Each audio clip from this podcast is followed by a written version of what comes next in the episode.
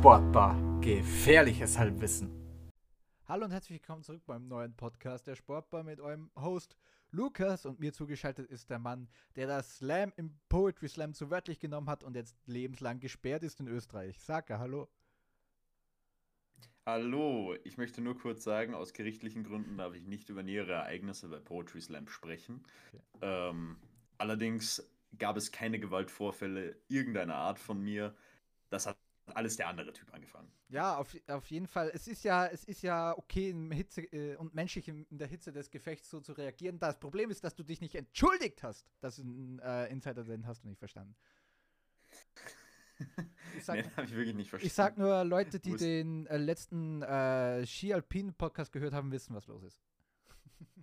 Ah, okay. Ja. Okay, ja, nee, also äh, beim Ski-Podcast oder bei Wintersport-Podcast wird man mich nie anfinden, ja. Denn meine Güte, Wintersport kann mir echt gestohlen bleiben. Also ich sehe auch draußen schon den Schnee. Für jeden anderen Österreicher wird das wahrscheinlich ähnlich sein und also auf den Bergen sieht er wirklich nett aus. Das ist ja alles wunderbar, wunderschön, aber wenn er einfach immer so fünf Meter von mir wegbleiben könnte, wäre das Peak. wirklich so, Peak. Einfach so ein, so ein Schutzwall um dich rum. Ja, genau, so ein 5x5 Radius, Kreis. Äh, da, ist, da liegt einfach kein Schnee, da ist es nicht rutschig, Straßen sind normal. Von mir aus, sobald ich wieder aus, dem, aus diesem Umkreis weg bin, darf auch der Schnee gern wieder da sein. Das ist ja. kein Problem für mich. Also mich hat es gestern fast auf die Schnauze gelegt. Nicht auf die Schnauze gelegt hat nämlich den GAK, denn heute ist Zweitliga-Podcast und ich würde sagen, wir, las, äh, das, äh, wir lassen das Anfangsgeblänkel hinter uns und gehen gleich zum GAK. Aber sicher doch.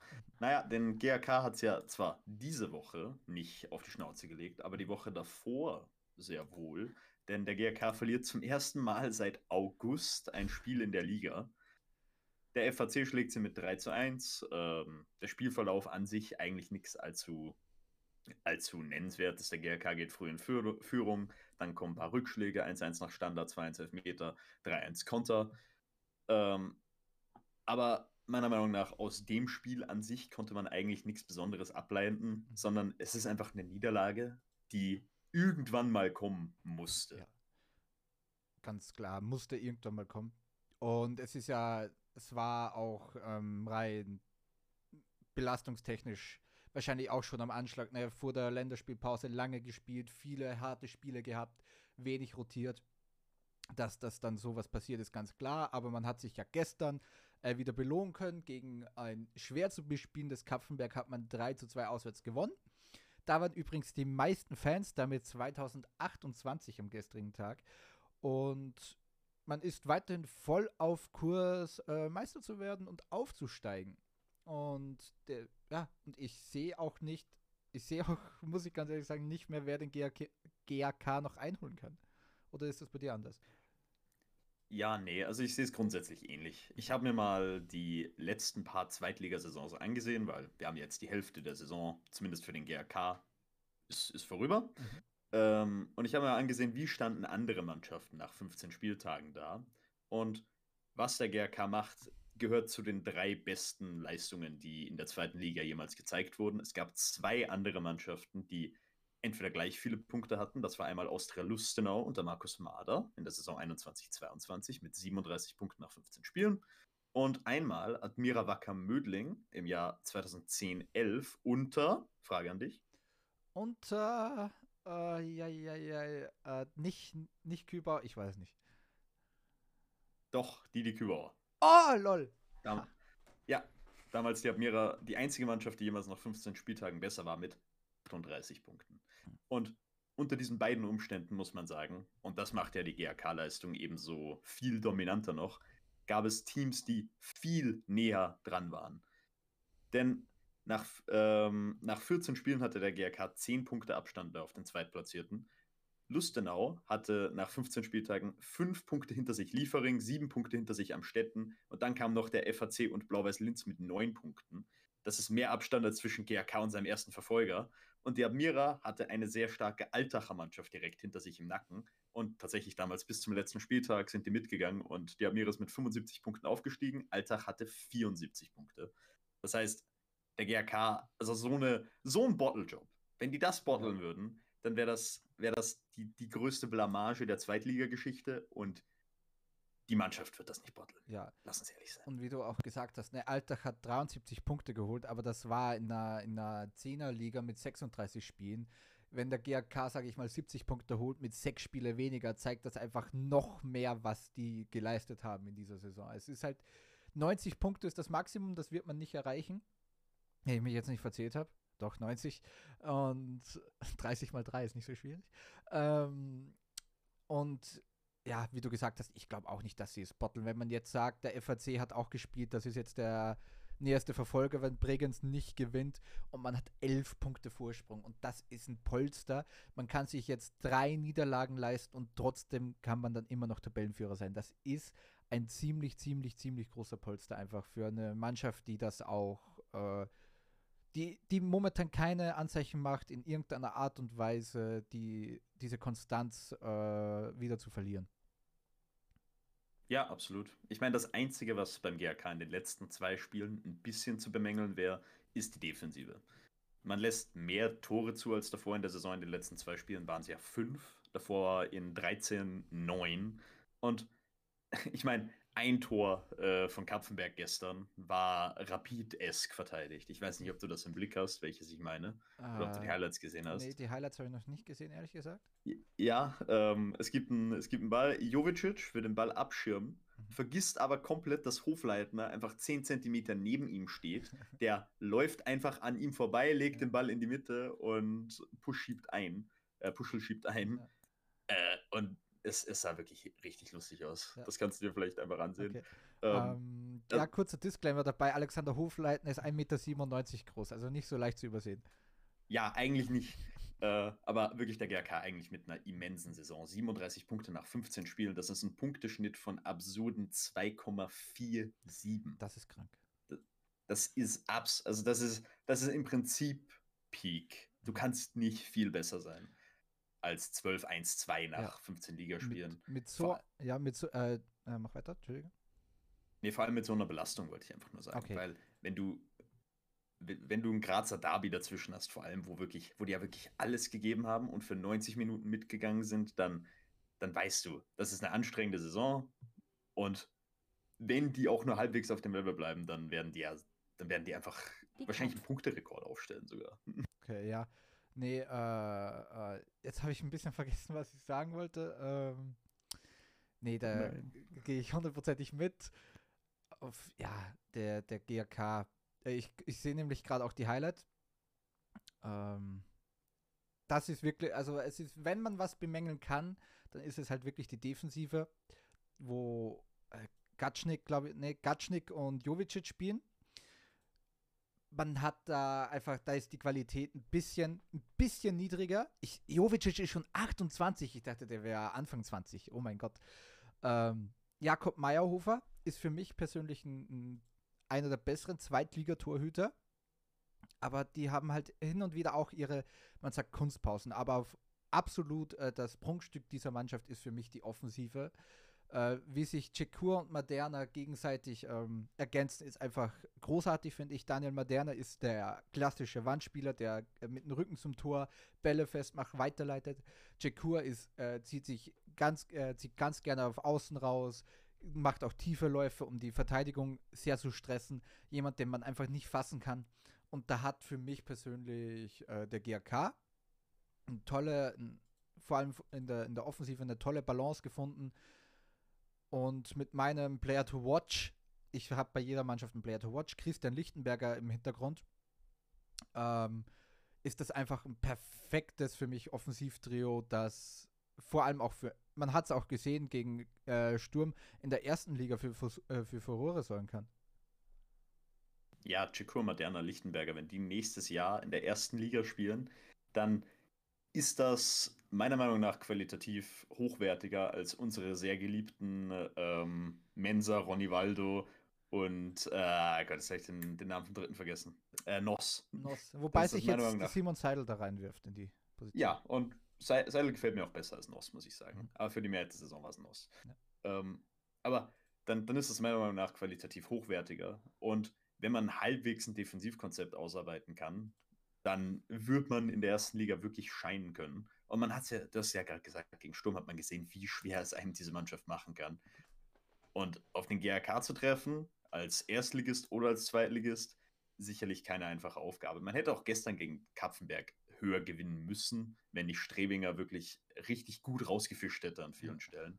Also der GRK, man muss sich einfach nur denken, immer weiter gewinnen, gewinnen, gewinnen und gewinnen. Denn auch wenn ihnen keine Mannschaft aktiv im Nacken sitzt, Objects in mirrors may appear uh, may be closer than they appear. So genau. geht das Meme. Genau. Und das gilt wohl auch für eine Mannschaft, die man als den ersten Verfolger des GRK bezeichnen kann, auch wenn sie nur auf dem fünften Platz sitzen zurzeit. Aber ich weiß, ich weiß nicht, ob du schon über Ried reden willst oder ob du lieber zum FAC gehen willst. Ich, will, ich würde äh, lieber zum FAC gehen. Gut, gehen wir zum FAC. Jawohl. Willst du anfangen? Achso, ich, ich, ja. kann auch, äh, ich kann auch gerne anfangen. Ja, ja. Also für mich der FAC wieder mal eine Überraschung. Und über die Mannschaft redet man eigentlich nie. Also ich weiß nicht, wann ich das letzte Mal über den FAC gesprochen habe. äh, aber da wird, da wird wirklich seit Jahren gute Arbeit geleistet. Für, für mich war der, äh, der FAC für viele Jahre eigentlich eine Mannschaft, die immer in der untersten Region der Tabelle angesiedelt war.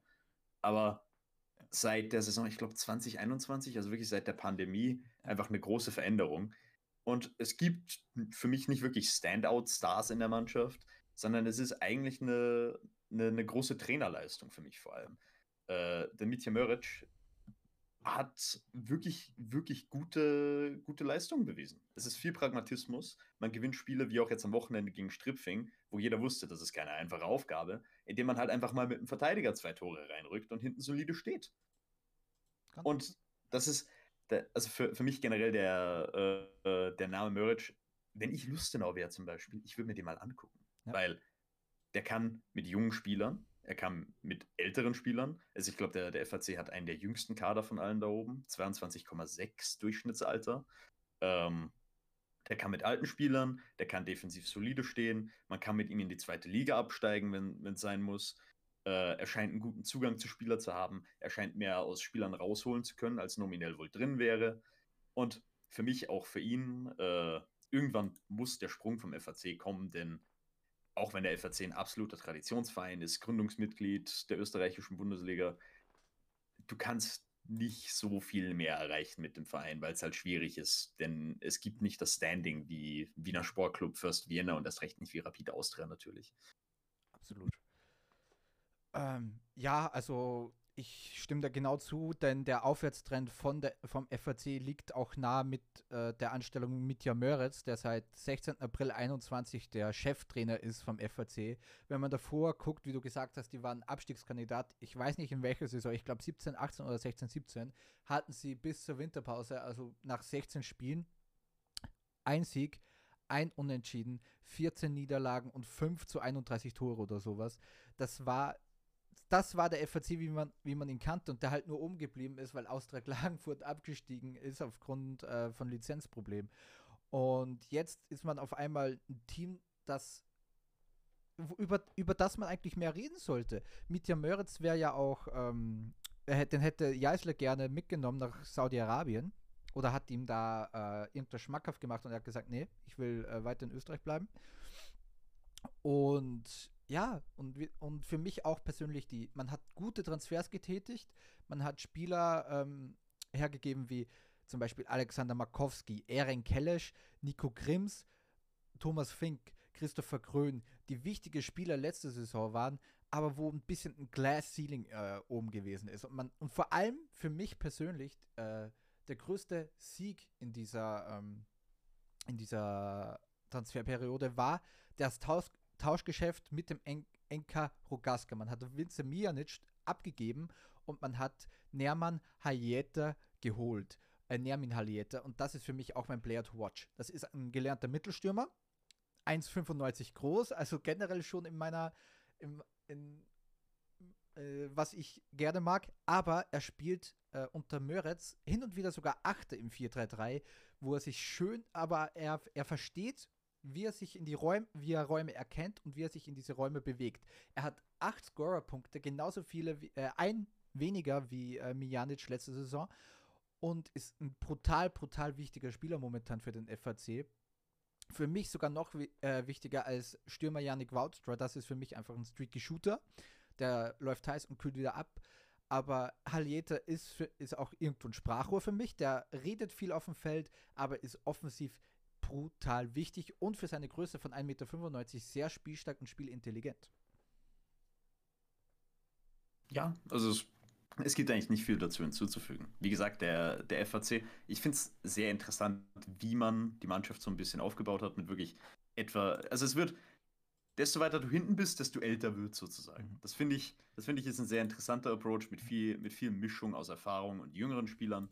Und so wie, genau wie du es gesagt hast. Also es ist eine sehr, sehr gute Trainerleistung. Man hat sich wirklich, wirklich gut gefangen. Und ey, Hut ab. Wirklich, Hut ab an die Trainerleistung. Man wird definitiv noch mehr ähm, von, von Möritz sehen. Da bin ich überzeugt von. Absolut. Ja, genau. Der älteste Spieler, der nicht in der Defensive spielt, ist 27 Jahre alt, ne?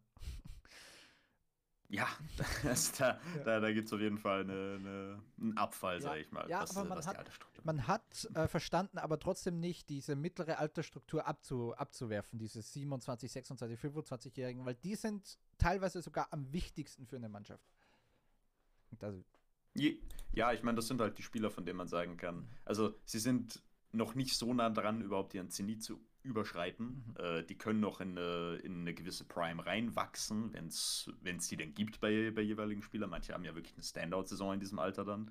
Ähm, und sie sind Leute, die genug Erfahrung haben, damit man sagen kann, die können von Woche zu Woche relativ solide auflaufen, solide spielen, immer wieder gute Leistungen abliefern. Also ja, bin ich absolut bei dir. FAC, gute Arbeit. Auch gute Arbeit. Äh, wirst du mit dem FAC abschließen? Wir können abschließen. Ja, denn auch gute Arbeit leistet Schwarz-Weiß Bregenz. Für, glaube ich, jeden Fußballfan in Österreich ziemlich überraschend. Wir, das waren eigentlich ja, Absteiger Nummer 1 gefühlt. Und jetzt stehen sie auf Rang 3, könnten noch Zweiter werden, äh, wenn sie das Spiel gegen die Admira gewinnen. Und man macht da auch einfach wieder gute Arbeit, wenn man den Kader durchguckt. Es, es ist kein wirklicher Standard. Ich glaube, der größte Spieler im Kader ist Murat Shatin, einfach vom Namen her. Aber sonst einfach eine, eine, gute, eine, eine gute Truppe generell. Ja, ich meine, außer von Shatin kennt man oder kannte man, glaube ich, vor der Saison ziemlich wenige Leute eigentlich. Ähm, bei Bregenz ist es halt auch, wie jetzt beim FAC, viel Trainerleistung. Es ist nicht unüberraschend mit Heraf, egal was man von der Person an sich hält. Und ich glaube, äh, da haben wir beide wahrscheinlich eine Übereinstimmung, was das angeht. Ähm, es ist nicht unüberraschend von, von jemandem, der mit Ried in der ersten Liga eigentlich gute Leistungen abgerufen hat. Ähm, und auch wenn es jetzt bei Bregenz an sich die letzten paar Spiele so ein bisschen abflacht, ich glaube, wir hatten das Thema Bregenz eh schon mal, darum muss man sich nicht so sehr damit widmen, äh, dem widmen. Auch wenn es jetzt ein bisschen abflacht, man wird nicht absteigen. Das ist, glaube ich, allen klar mittlerweile. Ähm, man wird oder man spielt eine absolut überragende Saison, womit niemand gerechnet hatte.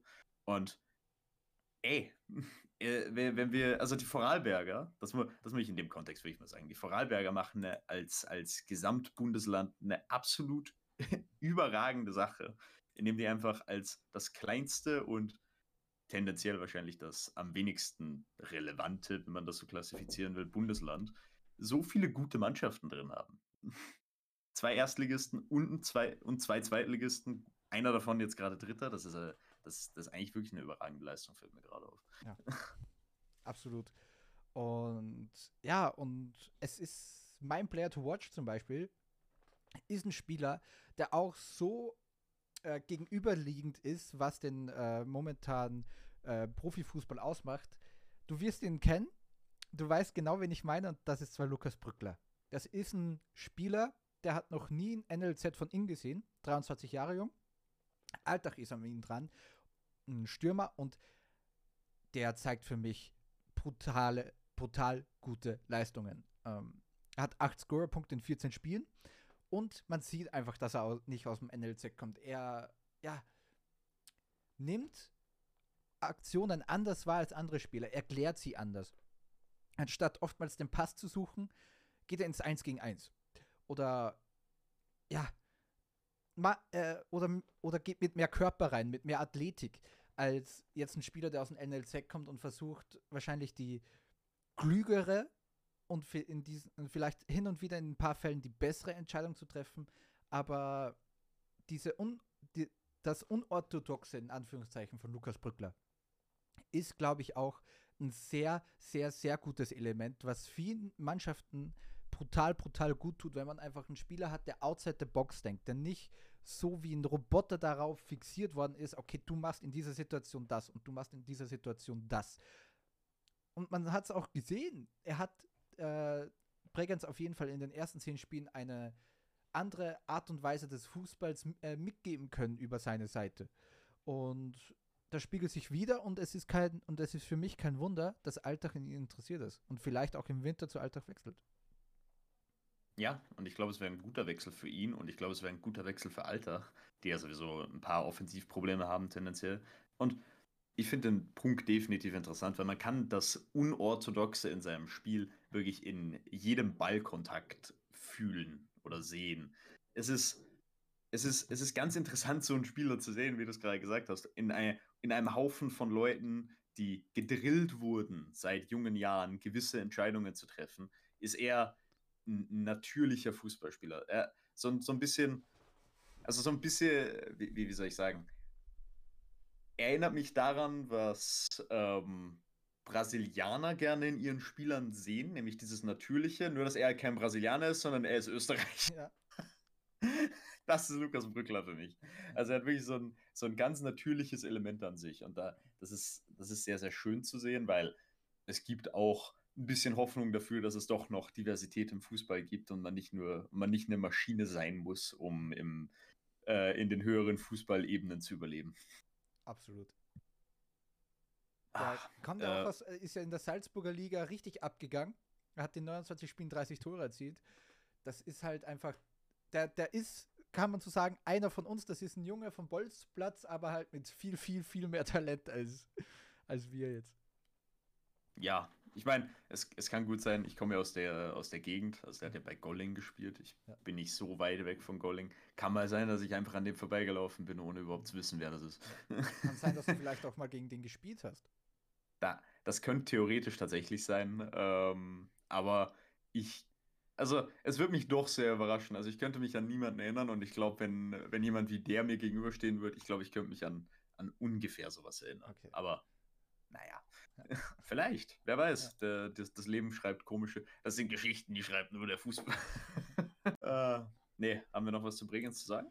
Äh, nee, also nur, nur größtes Lob wirklich für Schwarz-Weiß Bregenz, ja. wie sie das machen. Ja, absolut. Gut, dann gehen wir weiter zu der Mannschaft, die am ehesten noch in das Meister- oder Aufstiegsrennen intervenieren kann, nämlich den SV Ried. Die sind mittlerweile seit sieben Spieltagen ohne Niederlage, fünf Siege, zwei Unentschieden in dem Zeitraum und da sind auch einige wirkliche Schlachtungen dabei gewesen von Gegnern. Horn weggemacht mit 5 zu 0, Lafnitz weggemacht mit 5 zu 0 und ich glaube, und da, da wirst du vielleicht äh, direkt ein paar Worte zu finden oder vielleicht ähm, könnte einer von denen dein Player to Watch sein. Unmittelbar verbunden mit dem Rieder Erfolg sind wahrscheinlich vor allem die zwei Namen Wilfried Eser und Niklas Habener. Das ist richtig, aber keiner von denen ist mein Player to Watch. Das ist ein bisschen eine, eine Wildcard. Da wirst du gleich sehen, aber du hast vollkommen recht. Niki Havener äh, ist in diesem flachen 3-4-3 im, im, der Innenverteidigung ein richtiger Anker, richtig wichtig, aber vor allem auch kopfballstark. Ich glaube, der hat schon fünf Tore äh, gemacht per Kopf. Und äh, Wilfried Eser den hat man für 50.000, glaube ich, gesnatcht äh, von Ararat Armenia. Die haben Conference League Qualifikation gespielt. Also der ist sowieso viel, viel, viel zu gut für die zweite Liga. Hat in sechs Spielen vier Tore gemacht. Er hat natürlich getroffen bei 4 zu 1 gegen Vienna, beim 5 zu 0 gegen, gegen Horn, glaube ich, hat er auch getroffen. Das hört sich jetzt alles Stat-Paddling an, aber wenn man sich anguckt, welche Tore er ge äh, gemacht hat da, der hat nicht das 5 zu 0 erzielt, sondern beim, ah nee, beim 3 zu 2 gegen Amstetten, genau, hat er das wichtige 1 zu 0 erzielt. Beim 4 zu 1 gegen die Werner hat er, da, hat er die 2 zu 1 Führung erzielt. Und beim 5 zu 0 gegen Lafnitz das 2 zu 0 und das 3 zu 0. In, also er hat zwar in, die, in, in zwei Stat-Paddling, äh, in Anführungszeichen, Spielen getroffen, aber er hat die Tore gemacht dadurch die, äh, wo man die Führung wieder entweder erobern konnte oder die Führung ausbauen konnte. Und zwar, und das sind wichtige Tore gewesen. Man hat es wirklich, und generell auch, hat man bei Ried es schön geschafft, in diesem 3-4-3 eine As und jetzt wird es spannend für jeden äh, äh, Twitter-Taktiker, eine Asymmetrie in jedem Pärchen zu finden. Im 3-4-3 ähm, mit asymmetrischen Außenverteidigern. Auf der linken Seite spielt man jetzt mit Bumberger, seitdem sich äh, Pommer das Kreuzband angerissen hat. Äh, ist ein gelernter, gelernter Innenverteidiger. Mit, gegen den habe ich mal gespielt auf einem Kleinfeldturnier. Der kommt nämlich aus, aus meiner Gegend. Ähm, und bleibt und fällt zurück in die Innenverteidigung. Auf der anderen Seite Fabian Wohlmuth zieht ganz nach vorne. Aber Marc Grosse, der zentrale äh, Stürmer, den ich auch zu Ried geredet habe oder zu Blau-Weiß, also wo ich mir den vollsten Kredit gebe, dass der dort spielt. Äh, also da, den haben nicht die geholt, den habe ich geholt. Ganz einfach. Muss, man, muss jetzt äh, Ried damit leben. Zieht da ein bisschen zurück.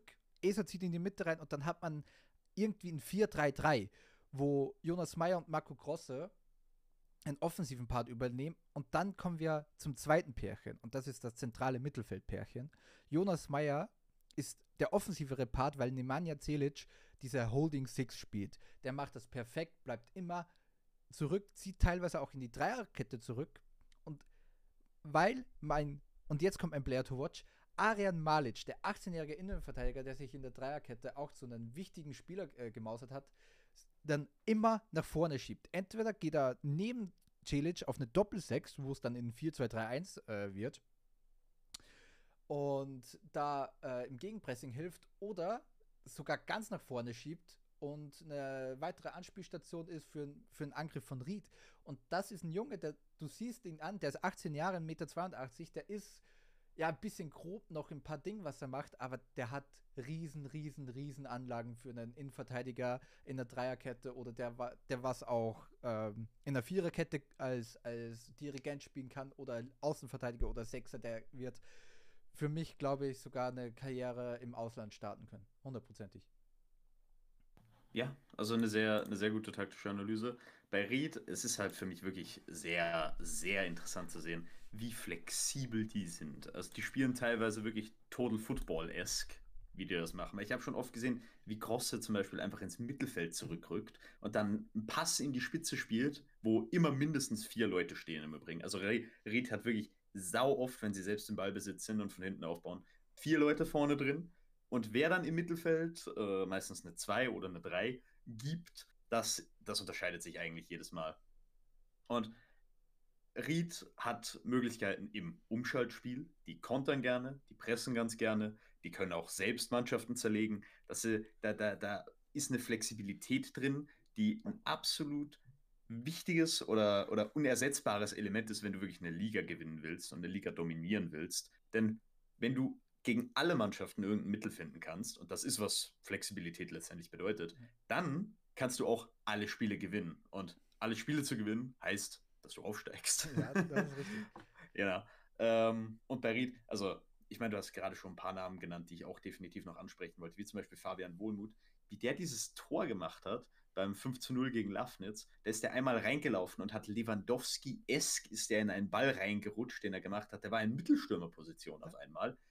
Und seine Seite war währenddessen, das hat man in einer Einstellung, wenn man das Spiel live gesehen hat, relativ gut, gese relativ gut gesehen. Ich weiß nicht, wer es war, aber seine Position, sein Raum, den er decken müsste in der Gegenbewegung, war von jemand anders eingenommen. And that is Football Heritage. Ja. Cruyff hätte es nicht besser machen können. Oder das, nicht besser trainieren können. Ja. Fabian und, Wohlmuth übrigens auch auf meiner Watchlist. Also der hätte, es war für mich ein, ein Rennen zwischen Malic und Wohlmuth, wer mein Player to Watch wird.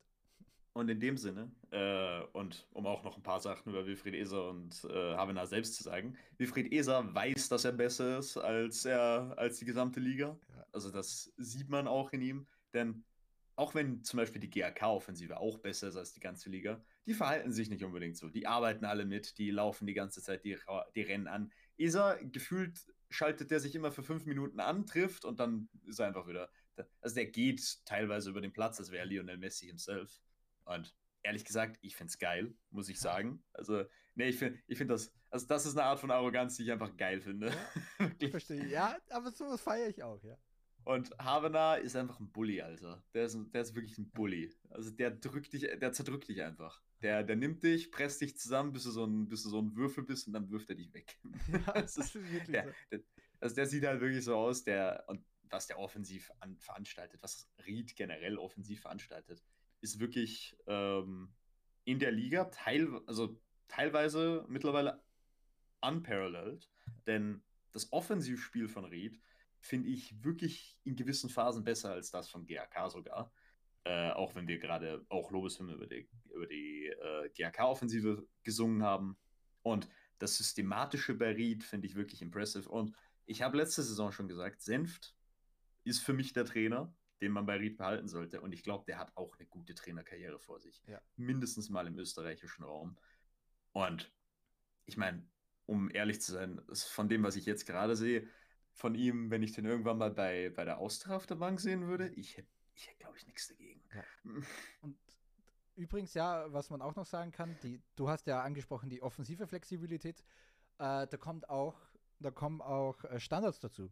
Wie gesagt, Tavener, glaube ich, alle Tore nach Ecken wenn du das, wenn du gut spielen kannst, also wirklich gut eine, eine offensive äh, Idee findest, wo je und generell eine gute äh, Spielidee findest, wo jeder jeden versteht, wenn jemand rausrückt aus dem Raum, den du einnimmst und das einfach so flüssig läuft und dann auch noch Standard, äh, äh, eine Standardstärke hast, ist das fast unspielbar für, für Mannschaft aus der zweiten Liga. Ja, absolut. Und für Ried selbst, das muss man jetzt wahrscheinlich in Retrospektive so sagen, der Saisonstart wird, glaube ich, der Tod gewesen sein. Mhm. Denn wenn Ried nach sechs Spielen nicht sechs Punkte hat, sondern zehn oder elf, dann wäre es jetzt wahrscheinlich nochmal spannend. Ja. Äh, denn wenn Ried jetzt gegen Sturm 2 und Dornbirn gewinnt, was wahrscheinlich erwartbar wäre, äh, dann wären es jetzt nicht, dann wären es nicht acht Punkte Rückstand auf den GRK, sondern vier oder sogar nur drei. Und dann hätten wir einen wirklichen Aufstiegskampf anstatt dem, was wir jetzt haben, wo es, wo Reed wahrscheinlich jedes Spiel immer und immer und immer wieder gewinnen muss. Und Sache ist, es ist ja auch frustrierend, wenn du jede Woche gewinnst und gewinnst und gewinnst, aber einfach nicht vorankommst, weil die anderen gewinnen halt auch jede Woche. Wenn der, wenn der Rückstand nicht schmilzt, dann sind elf Punkte äh, oder, oder die haben ja sogar noch mehr. Warte mal, wie viel Rückstand haben die? ja, äh, Ried hat, glaube ich, gerade 11 oder 12 Punkte Rückstand, aber 14 zwei Punkte weniger. Grade, ja. 14 Punkte. Ja, ja. Für, stimmt. Ich habe ja gesagt 8, wenn sie ja. beide gewinnen. Mhm. Und wenn, aber, und wenn der GRK, wenn der GRK Ried einfach auf 5 Punkte Abstand halten kann für bis zum 26., 27., was auch immer Spieltag, und das ist nicht unrealistisch, dann du, du wirst einfach irgendwann frustriert werden. Ja, weil wenn dieser Rückstand einfach nicht schmelzen will, das, oh, das ist halt wirklich das Heftigste. Ja, aber so oder so, ich glaube, Ried ist für uns beide aktuell wahrscheinlich ähm, eine der spannendsten Mannschaften der zweiten Liga. Und wenn der, G und wenn der GRK erwartungsgemäß aufsteigen sollte, äh, Aufstiegsfavorit für nächstes Jahr. Hundertprozentig. Also und dann auch mit Punkterekord wahrscheinlich, wenn sie den Kader irgendwie zusammenhalten können und Senf ja. halten können. Ja, absolut. Gut, wollen wir weitergehen? Ja. Zu einer Mannschaft, von der wir dachten, sie wäre Aufstiegsfavorit. Äh, du hast, glaube ich, eine Mannschaft übersehen. Habe ich eine übersehen? Ah, nee, die. Achso, Strip. Ja, genau, Stripfing. Wobei die sind zu vier, äh, mit vier Mannschaften mit 23 Punkten, also kannst du St. Pölten auch vornehmen. Passt schon. Gut, machen wir St. Pölten. Ja. Der SKN St. Pölten. Ah. Ja, äh, man könnte auch sagen, der SKN Dario Tadic, denn ja, sie spielen so. Nee, St. Pölten spielt so. Also ja. offensiv, St. Pölten spielt sich jede Woche immer wieder ganz gute Chancen raus. Äh, man hat, also es gibt kein Spiel, wo St. Pölten keine offensiven Akzente setzt. Das kann man direkt sagen. Aber alles, was hinter der, der Offensivreihe passiert, ist katastrophal. Alles, was ohne den Ball passiert, ist katastrophal. Das ist wirklich schrecklich mit anzusehen, wie St. Pölten verteidigt. Und ich glaube, da hast du wahrscheinlich ein paar selektive Worte für, weil ich weiß, dass du über sowas sehr, sehr gerne sprichst. Ja. es ist, es, es klaffen Riesenlücken. Ich habe mir das Spiel ja über 90 Minuten angeguckt gegen den DSV Leoben. Und das war, da war eine Wildheit drin, wenn du die irgendwie im Kopf, du, du musst ja verstehen, im Kopf eines Trainers ist ja eine Ordnung irgendwie zu verstehen.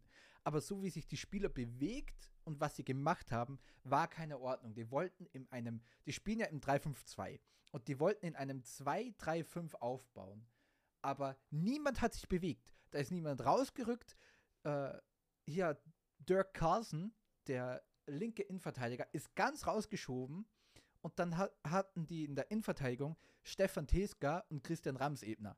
Und da, der eine ist 32, der andere ist 34. Und wir beide sind im Stehen schneller als die im Sprinten. Und wenn du dann auch keine Passsicherheit hast und sehr viele Fehlpässe hast und eine und Pressing anfällig bist, dann reicht ein langer Ball auf einen, auf einen schnelleren Spieler und alles ist überworfen, weil diese, weil auch die Abstände riesig sind. Es klaffen Riesenlücken zum Mittelfeld, weil sich ein, ein André Neuemeier nicht äh, dazu sieht, nach hinten zu arbeiten.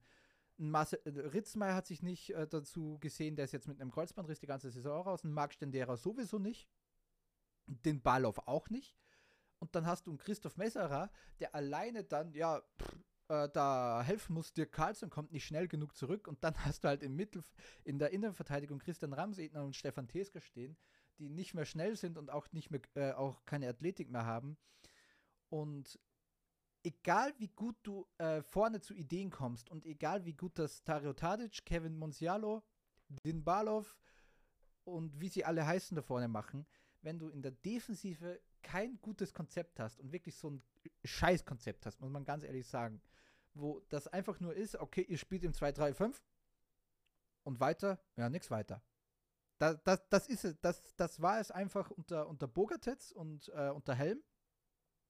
Unter Schlaudraff ist es ein bisschen besser geworden, aber man hat jetzt äh, gestern wieder 2 0 auf den Deckel bekommen. Es, also rein aus der defensiven Struktur muss sich viel verändern. Man spielt in der Fünferkette, äh, man, äh, man spielt, man könnte Fünferkette spielen mit den zwei Schienenspielern, aber es wird niemals zu einer Fünferkette im, im, im, äh, im bei gegnerischen Ballbesitz, weil sie nicht zurückrücken, weil ja Dirk Karlsson die Außen halten soll. Äh, völlig absurd. Sache ist, St. Pölten verteidigt so wie Rapid, nur ohne Querfeld. Ja. Also, da, also es, es ist so, als würde viermal Thorsten Schick in der Defensive ja. stehen.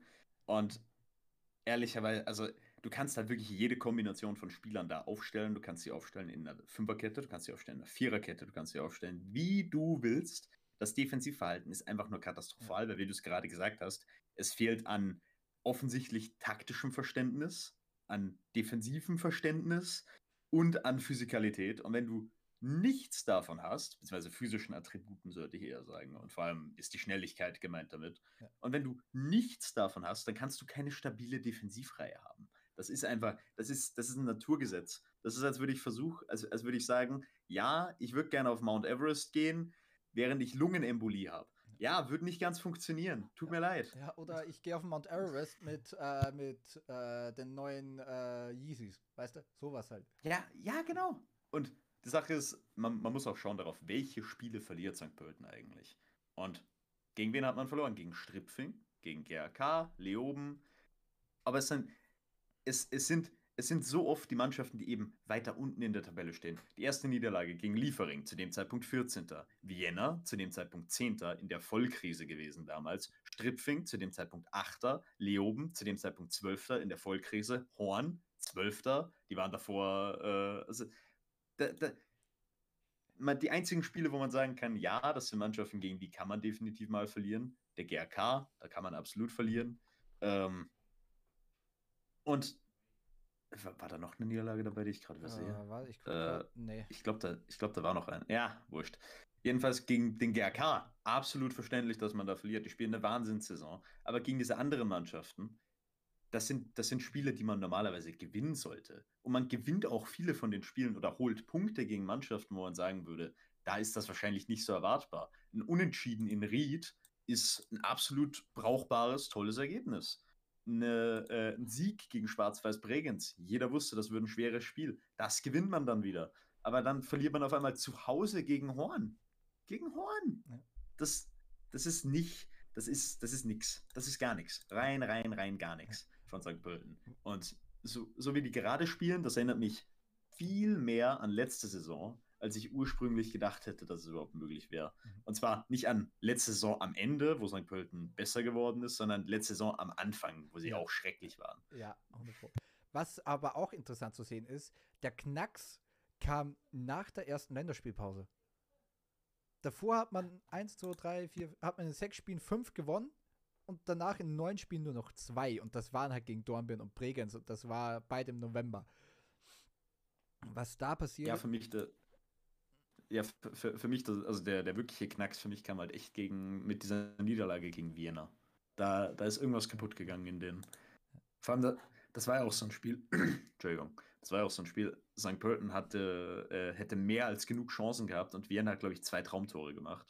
Und seitdem, die können nichts mehr. Die Ja. sind auch kaputt. Und ja, und du siehst, und du siehst auch, dass sie sehr von Tadic abhängig sind. Der verschießt gegen Horn Elfmeter, hat, glaube ich, gegen Leoben auch einen Elfmeter verschossen. Also, wenn der nicht trifft, ist es lau vorne drin. Und es ist, ja, und auch, die haben Heimspiel gehabt gegen Horn, das irgendwo vielleicht in, in den fernsten, allerfernsten Dingen ein, ein Derby ist. Und weißt du, wie viele Zuschauer in diesem Stadion waren? Das 8000 Leute fast. 1300. Buddy, das ist viel zu viel. 500 Leute waren da. 500. Oh nein. Im, Auswär 500. Im Auswärtsspiel gegen Schwarz-Weiß Bregenz waren mehr Leute da. Eieiei, fünf, also 500 ist wirklich eine Frechheit. Das ist eine Landeshauptstadt. Das ist die Landeshauptstadt vom, vom, vom flächenmäßig größten Bundesland. Ach, ich werde nicht mehr. Ich werde nicht mehr. St. Pölten, äh, ja, auf Nimmerwiedersehen. Hoffentlich bleibt er in Liga 2. Ja. Wirklich. Äh, Also, das, also wir, wir freuen uns, also nicht, nicht, dass irgendjemand das falsch versteht, wir freuen uns beide, dass St. Pölten nicht aufsteigt, weil, meine Güte, wir wollten die echt überhaupt nicht zurückhaben. Wir brauchen nicht Zum 500 Leute bei einem Heimspiel. Nein, wirklich überhaupt nicht. Also, ja, St. Pölten ist nett für, für eine Auswärtsreise, weil fährst du nicht lange von Wien aus, aber sonst alles, alles ganz egal, wirklich. Ja. Da, da habe ich, da, da hab ich tausendmal lieber den, äh, die Lustenauer in Vorarlberg, wo ich niemals hinkomme, ohne äh, für acht Tage durch irgendwelche Wälder zu spazieren oder was auch immer. Ja, Aber meine Güte, wirklich, bleibt, bleibt weg, bleibt weg, St. Pölten, bleibt weg. Hundertprozentig. Äh, ich äh, habe auch noch einen Player to watch. Es, das war die zweitschwierigste Mannschaft einzufinden. Das ist für mich Gerhard Dombaxi, der auf der linken Schiene äh, nochmal einen Schritt gemacht hat gegenüber zum letzten Jahr. Hat jetzt acht Scorer-Punkte in der Liga, ist ein wichtiger Baustein für die Offensive. Für die Defensive, wie gesagt, einfach aufgrund der, der taktischen Nicht-Existenz, äh, wie, man wie man eine defensive Struktur haben will, ist da sehr viel mau. Aber vor, aber vor allem die offensive Kreativität springt daraus, warum ich ihn genommen habe und weil auch der, der, der Rest, also er hat nicht viel Konkurrenz gehabt, muss man ganz ehrlich sagen. Vor allem zu Don Baxi, Entschuldige, dass ich jetzt so reinspringe, aber zu Don Baxi fällt mir direkt eine schreckliche Szene ein, wo er gegen ähm, Stripfing, und die, über die reden wir gleich als nächstes, den Ball vertändelt hat, was zu eine, also der Stripfing hat nicht mal wirklich gegengepresst systematisch, wie sie es normalerweise tun, sondern da, da ist einfach nur einer angelaufen, er ist dann zurückgelaufen, hat nicht gewusst, wo er den Ball hinspielen soll, ist hingefallen und dann kam ein Gegentor. Also er hat den Marius Sonnleitner gemacht. Ja, er hat, er hat den Sonnleitner gemacht. Äh, nee, ähm, Stripfing ist die nächste Mannschaft, über die wir reden. Und ja, also auch ein sehr unerwarteter Erfolg, muss man sagen. Eine unerwartete Erfolgsgeschichte. Die, und man könnte im ersten Moment meinen, ja, das kommt davon, dass so viele Austria-Spieler gekommen wären, aber das stimmt halt absolut nicht. Also es gibt ein paar Austria-Spieler, die definitiv wichtig sind für diese Stripfinger Mannschaft. Kopp ist unangefochtener Stammspieler, Wels überragt in einigen Spielen, ähm, kriegt immer, aber sonst viele kriegen immer mal wieder Minuten oder spielen, aber viele dieser Strittfinger Spieler sind Leute, die bereits davor im Verein waren und nichts mit der Wiener Austria zu tun haben. Genau. Ja, gehe ich genauso mit. Es ist, äh, Stripfing ist halt so eine Mannschaft, der guckst du nicht gerne zu. Die spielen keinen schönen Fußball, aber die schaffen es halt einfach in ihrer äh, Sichtweise des 3-4-3, die nicht so spielerisch stark ist wie die von Ried, äh, Chancen zu kreieren. Man ist und auch sehr, sehr, sehr äh, standardstark und man hat natürlich mit Dario Pezirep äh, den Zweitligastürmer vorne drin, der halt in der zweiten Liga genau das ist, ein brutal gefährlicher Stürmer. Und man schafft es, die, die, diese wenigen Möglichkeiten, die was man vor allem spielerisch hat, aber ja, auch, auch generell, halt einfach auch generell, man ist der SV Stripfing, äh, man, kann, man kann diese, diese wenigen äh, Situationen, die wenigen Möglichkeiten zu, äh, äh, zu scheinen, gut ausnutzen. Es gibt ja keine XG-Werte in, in äh, der zweiten österreichischen Liga, aber ich glaube, dass Stripfing eine Mannschaft wäre, die denn sehr, sehr, sehr overperformt. Ja, höchstwahrscheinlich schon. Also Stripfing hatte definitiv gewisse Spiele, wo man sich gedacht hat, did, wie sind ja. die da rausgekommen? Wie sind die da in einem Stück rausgekommen überhaupt? Geschweige denn mit einem Sieg. Und ja, solche Spiele, also wenn du in einen Flow reinkommst, dann kommen natürlich mehr von diesen Spielen, aber bei Stripfing hat es wirklich so ein bisschen äh, Union Berlin-Vibes manchmal. Also nicht auf diesem Niveau natürlich, nicht auf diesem Level, aber die overperformen schon ganz schön. So oder so, man, da, man darf trotzdem nicht runterreden, was die teilweise schon gemacht haben diese Saison. Denn es gab gewisse Spiele, wo sie wirklich die bessere Mannschaft waren und wo auch das Spielkonzept, dieses Gegenpressing, ähm, wirklich gut äh, durchgekommen ist. So zum Beispiel eben beim Sieg gegen St. Pölten, wo man immer wieder Fehler, äh, Fehler herausgezwungen hat aus der St. Pöltener Defensive, die eben auch anfällig ist für die. Aber trotzdem, man hat sie, man hat sie erzwungen. Äh, und wo gewisse Spieler vor allem, und ich werde es nochmal sagen, Moritz Wels wirklich rausgeschieden haben für die Qualität, die sie haben. Und kann es sein, dass Moritz Wels dein Player to watch ist? Ja, ist er. Dann red doch bitte über Moritz Wels. Moritz Wels äh, ist ein gelernter Zehner, aber spielt nicht so wie ein gelernter Zehner. Also das ist nicht ein Spielmacher, sondern man würde äh, im, im Football Manager sagen, das ist ein Schattenstürmer. Das ist jemand, der sich eher wohlfühlt, äh, vorne drin, der in diesem 3-4-3 auch oftmals auf der Link, äh, links, aus, links Außenposition spielt oder auf der rechts Außenposition, also auf, auf einer Halbraumposition. Und äh, bei, bei Angriffen der eigenen Mannschaft einfach neben dem Stürmer, in diesem, ich nehme jetzt einfach mal Petzerep her, sich neben den positioniert und nicht hinter, hinter dem oder im Halbraum, sondern wirklich so als Schattenstürmer, als zweiter Mann daneben aber da er gelernter Zehner ist, hat, äh, kann er auch ein gewisses Rüstzeug mitnehmen. Also hat eine, techni äh, eine technische Begabtheit, aber gleichzeitig auch einen sehr guten Schuss. Und Moritz Wels ist für mich ein Spieler, der äh, auch ein paar Jahren den Weg ins Ausland schaffen kann, wenn er sich gut entwickelt. Da einfach wirklich, mit dem hast du eine Option mehr. Also wenn du jetzt zum Beispiel in einem 3-4-1-2 spielen würdest und er spielt auf der 10, dann hast du nicht zwei Stürmer und einen Zehner, dann hast du drei Stürmer. Das, das, das ein bisschen Kontra dazu, die, die Defensivarbeit aus seiner Position, also aus der Zehnerposition, ist dann halt nicht so vorhanden.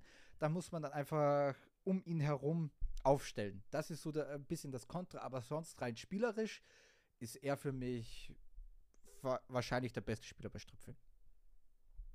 Ja, würde ich mitgehen. Denn, und du sagst es wirklich gut, er ist ein Schattenstürmer. Er ist im Prinzip Spielertyp Kai Havertz, bevor er zu Chelsea gegangen ist und ruiniert wurde. Ähm, denn er, er kann das wirklich gut, äh, Läufe zu timen, in die Box rein, zu wissen, wann er starten muss, ähm, zu wissen, wo er sich positionieren muss. Viele von seinen Toren, die ich gesehen habe dieses Jahr, und ich glaube, ich habe alle gesehen, ähm, hat er sich im Rückraum positioniert und von dort aus äh, eingeschoben, beziehungsweise von dort aus stand er vollkommen alleine und hat eben genau gewusst, dass das der Raum ist, in dem er sich aufhalten muss. Und er hat einen wirklich guten Abschluss auch. Also er, er, er, er ist niemand, der äh, irgendwie jemanden, der irgendwie auf den Ball draufbolzt oder sowas, sondern der, der macht die wirklich relativ fein rein, gegen die Laufrichtung gerne mal. Einfach wirklich ein, ein technisch sehr versierter Spieler und einer, der hoffentlich, bevor er ins Ausland geht, erstmal ein paar Jahre bei der Wiener Austria äh, gut spielen wird. Denn ich bin tatsächlich sehr gespannt auf Moritz Wels. Ich glaube, der könnte eine gewisse Bereicherung sein, wenn man ihn denn gut einbauen kann. Denn ich weiß nicht, wie gut er sich mit äh, zum Beispiel Andy Gruber verträgt. Also man müsste auf jeden Fall ein bisschen was umstellen, ja. weil gerade ist ja, weil er ist, er ist halt eben nicht Spielertyp Dominik Fitz zum Beispiel. Ja, genau. Also wenn er bei der Austria spielen würde, dann heißt es entweder du spielst mit Gruber oder entweder äh, also entweder du spielst mit Gruber oder du spielst mit Wels. Ich glaube nicht, dass beide, beide so harmonieren können auf dieser Halbraumposition, auf der, die, mit der der Austria gerade spielt. Ja, oder man setzt Gruber ein bisschen anders ein. Also ich, ich, ich wette, man kann da irgendwas ausarbeiten, aber ich weiß, aber es, es, es wäre vielleicht ein bisschen herumgeschoben, aber man müsste erstmal sehen, ob das funktioniert. Das wäre sicherlich mehr was für eine Vorsaison, sage ich mal, also für eine Saisonvorbereitung, wo man sowas ausprobieren könnte. 100%. So ein Konzept. Aber so oder so, Moritz Wels, äh, toller Spieler und für Stripfing eine absolut her herausragende Leistung ja. bis jetzt. Denn auch die werden nicht absteigen. Ja ich meine, man kann eigentlich von allen Mannschaften bis Platz 12 sagen, die werden höchstwahrscheinlich nicht absteigen, solange nicht irgendwas komplett schief geht. Was ja an sich auch schon mal eine, eine interessante Konstellation ist eigentlich in der Liga. Hundertprozentig, ja. Aber wie äh, Stripfing eben auch mittendrin in diesem, in diesem riesengroßen Mittelfeldcluster, der in der zweiten Liga existiert. Und ich glaube, wenn man denen vor der Saison das gesagt hätte, die wäre dabei jeder zufrieden gewesen. Das hätte, ja genau, wie Bregenz. Die hätten das beide so unterschrieben. Hat man beide wahrscheinlich so als Absteiger Nummer 1 gesehen, aber die kämpfen wirklich dagegen. Ah, die haben mit dem Abstieg, kann man jetzt schon sagen, wirklich gar nichts zu tun. Äh, willst du weitergehen oder hast du noch was zu Stripfing zu sagen? Lass weitergehen. Okay. Jetzt kommen wir zur Vibes-Mannschaft dieser Liga, dem SV Kapfenberg ist ja viral gegangen mit dem äh, Falkentanz. Und das für mich beschreibt diese Mannschaft richtig gut. Das ist eine Einheit. Den, den ersten Satz, was ich mir in meinen Notizen aufgeschrieben habe, ist, Kaffenberg ist einer der schwierigsten und am ekelhaftesten zu bespielenden Mannschaften, was Trainer Ibrakovic zu verdanken ist. Ich weiß ja. nicht, ob du da mitgehen würdest. Nee, hundertprozentig. Hundertprozentig würde ich da mitgehen. Also, Kapfenberg macht es dir zu jeder Minute schwer und das hat vor allem, äh, meiner Meinung nach, hat man es am besten gesehen im Spiel gegen die Vienna, wo Kapfenberg zwei Leute ausgeschlossen bekommen hat. Und ich habe mir, und also Kapfenberg hat einen Schuss aufs Tor gehabt, im ganzen Spiel, im Übrigen. Und ich habe ich hab mir nie, also ich hatte immer in meinem Kopf mehr drin, ich glaube, ich glaube, Kapfenberg gewinnt das. Ja. Es ging dann 0 zu 0 aus. Aber alleine dieser Gedanke, also es gab keinen Moment, in dem die Vienna wirklich äh, wirklich durchatmen konnte oder indem man eine, eine, unglaubliche Druckphase aufbauen konnte oder sonst was. Natürlich, die Wiener kamen zu mehr und besseren Chancen als, als Kapfenberg bei zwei Mann Überzahl. Ähm, aber es, es gab, es gibt für mich kein, es, es, es, ich glaube, es gibt keine Mannschaft in der Liga, die Kapfenberg wirklich, wirklich ähm, kaputt spielen könnte. Weil die, die, die, die kämpfen sich entweder zurück über Vibes, wie du es gerade gesagt hast, oder über äh, einen Richard Strebinger, der für mich gerade so ein bisschen einen zweiten Frühling hat in der zweiten Liga. Ähm, und, und durch defensive Kompaktheit machen sie es dir schwer und mit auch teilweise situativem Gegenpressing. Und es ist, es ist wirklich überragend, weil ich mag Kapfenberg einfach. Es ist, mhm. es ist ein wirklich cooler Verein, ist ja auch ein Traditionsverein, lange, äh, der, der früher mal viel größer war als heute noch. Mhm. Äh, da gab es auch das alte Derby, warte mal, war es Kapfenberg? Nein, das war dann das Derby. Ähm, es gab ein Kapfenberger Derby, bei dem immer gesagt wurde, Kapfenberg gegen da, da, da ist Brutalität. Ah ja, ich weiß, äh, ich kam, kam auch nicht drauf, ne.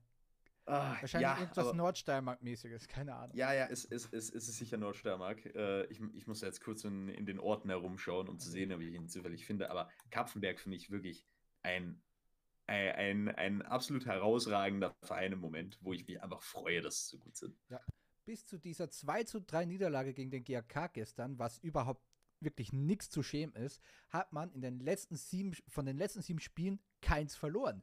Und es ist, und es ist nicht, das, was Kapfenberg macht, ist nicht taktisch groß komplex. Also da gibt es nicht sowas wie asymmetrische Außenverteidiger, abkippende Halbraumzähne oder sowas, sondern die spielen das eigentlich ziemlich, ziemlich konservativ natürlich auch irgendwo ziemlich defensiv. Im, äh, äh, gegen den Ball wird es halt dann zu einem 5-4-1, dieses 3-5-2. Äh, Aber weil sie es kompakt im Team konzentriert und jeder für, für jeden kämpft und auch so verteidigt, ist es brutal schwer für jede Mannschaft. Und man hat vorne auch ein simples, eigentlich eine simple ähm, Herangehensweise.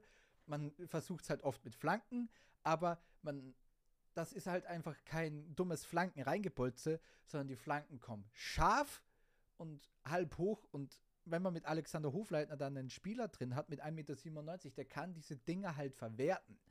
Und jetzt kommen wir auch zu meinem Player to Watch und das ist sein Sturmpartner, der 23-jährige Ukrainer Arthur Musa. Und das ist für mich der, Kreat der kreativste Spieler in, äh, bei Kapfenberg. Denn er spielt eigentlich nur auf dem Papier im Sturmzentrum, neben Alexander Hofleitner, denn er lässt sich immer sehr gerne zurückfallen in den Raum, macht das Spiel. Er ist die Schallzentrale und das Gehirn der Offensive von Kapfenberg. Da er sich zurückfallen lässt, kann äh, Kapitän äh, Matthias Puschel sehr oft ins Zentrum reindrücken. Der ist, äh, ist Achter, aber der ist eigentlich auch ein gelernter Stürmer. Und der hat so, so dadurch auch ähm, ja, gegen, gegen den GRK getroffen, weil auch Hofleitner da seine, seine Körperlichkeit oder äh, unter Beweis gestellt hat. Natürlich muss man auch sagen, Jovicic ist in da sehr alleine. Aber alleine, dass dieses, dieses kleine taktische, diese kleine taktische Veränderung in dieser eigentlich sehr konservativen Spielweise von Kapfenberg öffnet sehr viel. Und natürlich, wenn man jetzt die äh, Stats von Arthur Musa äh, an, anguckt, 14 Spieler, ein Tor, eine Vorlage, aber ein Stürmer ist nicht nur Stats. Und vor allem nicht jemand, der nur auf dem Papier Stürmer spielt. Arthur Musa ist so, so, so, so brutal wichtig für Kapfenberg, für die Offensive, dass da irgendwas funktioniert. Und auch für mich ein Spieler, der von dem wir hoffentlich noch ein bisschen mehr hören werden in, in der, in der äh, Rückrunde und vielleicht auch in der nächsten Saison. Ja, und ich werde es, also im Übrigen, es war Simmering gegen Kapfenberges Brutalität. Okay, ja. das, war das war das Spiel. Nächsten, nächsten steirisches. Aber, ja. Ähm, aber für mich bei, bei Kapfenberg, also ich bin ehrlich, ich glaube, ich hätte keinen Player to Watch gehabt, einfach nur weil für mich Kapfenberg und das macht auch den Verein oder die, sogar die Region Nordsteiermark für mich aus. Es gibt nichts, was unbedingt so sehr heraussticht. Es ist einfach wirklich Teamgeist, Teamarbeit, jeder für jeden. Niemand, niemand, niemand ist alleine. Eine Einheit, eine, ein, ein starkes Gemeinsam, das sind solche Dinge, die, die finde ich, also ich finde das einfach geil. Ich ja. liebe das an Kapfenberg. Und niemand murrt und meckert über seine Rolle. Ja, ganz genau. Ja. Ist, also ich glaube, bei, bei Kapfenberg, ähm, wenn du nächstes Spiel Hofleitner sagen würdest, du spielst Linksverteidiger, der spielt Linksverteidiger. Ja. Der haut alles rein. Ja, der, Dem ist das egal. Der, hm. der, der lässt für Ibrakovic sein Leben auf dem Feld, egal wo. Ganz einfach. Ganz genau. Und da bin ich ja, da bin ich wirklich auch gespannt, wo es, wo Kapfenberg hinkommen wird noch, denn ich bin ehrlich, ich, ich würde mir wünschen, dass Ibrakovic einfach für immer bei Kapfenberg ja. bleibt. Weil ja. das, das wäre einfach geil. Also ich finde, der, der passt auch irgendwie absolut zu diesem Verein. Der fühlt also, sich auch pudelwohl. Der fühlt sich pudelwohl dort. Ja, der, der wirkt wirklich so. Ich finde ich find das wirklich wunderbar. Ja. Also Hut ab an unseren äh, Lieblings-nordsteirischen Verein. Ja. Graz ist in der Südsteiermark. Mhm. ähm, dem SV Kapfenberg. Ja. Ich will noch einen Spieler kurz äh, an, äh, äh, benennen, der mein Spirit Animal ist. Meletius Miskovic. Der ist in zwölf Spielen dreimal vom Platz geflogen. der hat zweimal Gelbrot und einmal Glattdruck gesehen und ich finde das einfach brutal geil. Die haben auch so einen Spieler einfach drin, weißt du, der, der, was sich vielleicht einfach auch äh, im Kopf nicht so ein bisschen beherrscht, der ein bisschen zu spät ist, ein bisschen grob ist, deswegen auch sehr oft vom Platz fliegt, aber er hat, er hat immer, glaube ich, von Anfang an gespielt, wenn er nicht gesperrt gewesen ist. Das finde ich halt auch geil. ja, ist es, ist es auch. Ah, wollen wir weiter? Ja, gehen wir weiter. Gut, wir gehen weiter zum ältesten Verein Österreichs, zum First Vienna FC. Und ich glaube, wir können beide erstmal sagen, puh, Gott sei Dank haben die sich gefangen, Alter. Weil es hätte nichts Schlimmeres gegeben, als wenn die Vienna jetzt wirklich wieder abgestiegen wäre. Aber nein, die Vienna hat sich komplett aus diesem Abstiegskampf wieder rausgekämpft. Und zwar schon, und zwar wesentlich früher, als ich es erwartet hätte. Ähm, und ich bin wirklich heilfroh darüber. Äh, die Vienna ist ein Verein, der gehört eigentlich in die erste Bundesliga, mindestens mal in die zweite. Und wie Zellhofer das gemacht hat, äh, finde ich auch sehr interessant, denn für mich gibt es eigentlich so gesehen, also für mich, die, die Vienna wirkt einfach, also es, ist nicht unbedingt eine andere Angehensweise im Spiel der Vienna an sich zu sehen für mich, sondern es ist einfach, man hat sich ein bisschen mehr auf die Basics zurückge, äh, zurückgezogen, finde ich. man hat sich etwas mehr äh, darauf konzentriert, eine defensive Stabilität reinzubringen. Man zieht sich gerne mal ein bisschen tiefer zurück als noch am Anfang der, als noch am Anfang der Saison, wo ich das Gefühl hatte, man overcommitted manchmal. Man versucht vielleicht ein bisschen zu sehr. Ähm, auch also ich habe ich hab versucht gesehen, den, den Ball eher hoch im Feld zu gewinnen, auch die ich mittlerweile gar nicht mehr sehe äh, oder nee, nicht gar nicht mehr, aber die ich mittlerweile weniger sehe. Ich sehe ein bisschen konservativeres Element und es scheint der Vienna wirklich gut getan zu haben, dass man das jetzt im Spiel drin hat. Hundertprozentig. Das äh, Punktstück ist immer noch die Offensive äh, mit Philipp Ochs, Christoph Mondschein, David Peham und jetzt auch ein Kelvin Boateng, aber das, das wird sich halt auch nicht ändern, wenn deine Offensive halt aus Mondschein und Peham besteht, der übrigens wirklich das macht, was wir beide gehofft haben, einfach brutal, brutal wichtig ist für die Wender. Ah ja, ah ja, genau. Weißt du, wie oft, das will ich dir jetzt die Quizfrage stellen, wie oft hat äh, die Vienna seit dem 25. August in der Liga verloren? Aus dem Kopf heraus würde ich sagen, also da war das, also da war das Spiel gegen Ried. Mm, das ist ja kürzlich gewesen. Da würde ich sagen, Zweimal? Einmal. Das Spiel gegen Ried war wirklich? die einzige Niederlage. Wirklich? Mhm. Boah, da, da, da ist wirklich ein starker Run drin. Ja. Man hat gegen St. Pölten gewonnen, man hat gegen Leoben gewonnen, man hat unentschieden gegen Kaffenberg gespielt, man hat Admira geschlagen, Liefering geschlagen, Lafnitz geschlagen, gegen den FAC unentschieden gespielt. Das ist halt ein absolut, absolut starker Run. Mhm. Und ich bin, wie gesagt, also ich, ich freue mich einfach so sehr, dass die Vienna oben bleiben wird, weil ich, ich hoffe immer noch auf einen, auf einen Erstliga-Return irgendwann. Ich will, Ach, ich will, ich will sehen, wie meine, äh, wie die Austria auf, an der hohen Warte spielt. Ich will es einfach sehen. Würde mich unglaublich glücklich machen. Also ohne, ohne jemals äh, größere Verbindung, also der, ich, ich verbinde halt mit dem, mit dem Stadion an der Hohen Warte wirklich die, den Höhepunkt der österreichischen Fußballtradition und auch irgendwo des österreichischen Fußballs an sich. Äh, Weil es einfach, erstens, es ist der, das älteste Stadion Österreichs. Der, äh, in der, an der Hohen Warte waren mal 100.000 Zuschauer. Äh, der, die Vienna ist der älteste Verein des Landes, ist der traditionsreichste Verein des Landes damit, äh, wenn auch nicht der größte. Aber es ist einfach, die Vienna ist einfach ein Verein, der, der ist für immer, für immer mit dem österreichischen Fußball verbunden. Und die mindestens da oben zu haben, ist einfach wichtig ja. für, für, meine, für meine mentale Gesundheit. Ja. Ich bin ja nicht so der, äh, der große historische Geek, aber ich, ich respektiere das. Ich weiß auch von der Tradition von äh, ähm, Vienna und wer mich kennt, weiß, ich habe für solches Dinge den größten, größten, größten Respekt auf diesem Planeten. Und wenn man sagt, dass ähm, äh, die Vienna war ja vor ein paar Jahren fast bankrott, wo die Fa wo, wo man äh, während, während dem Spiel im Stadion durchgegangen ist, damit man, äh, ob die Fans so ein bisschen was reinwerfen wie in der Kirche, einfach so ein bisschen äh, Geld spenden lassen, ist das einfach richtig, richtig schön, wo sie jetzt gerade stehen. Und, und auch der Gedanke, dass sie mit dem Abstieg nichts zu tun haben, da, da geht einfach mein Herz auf. Ja, und ich bin noch dazu froh, weil ich bin, ich mag auch Zellhofer sehr, sehr gerne. Also ich finde, der passt wirklich gut zu Vienna. Ähm, und ja. ich hoffe, ich. Was? Zellhofer ist für mich eher so ein Spoiled Brat. Sorry, aber. Wirklich? Ja, der ist der ja. Sohn von Georg Zellhofer und das ist für mich einfach so.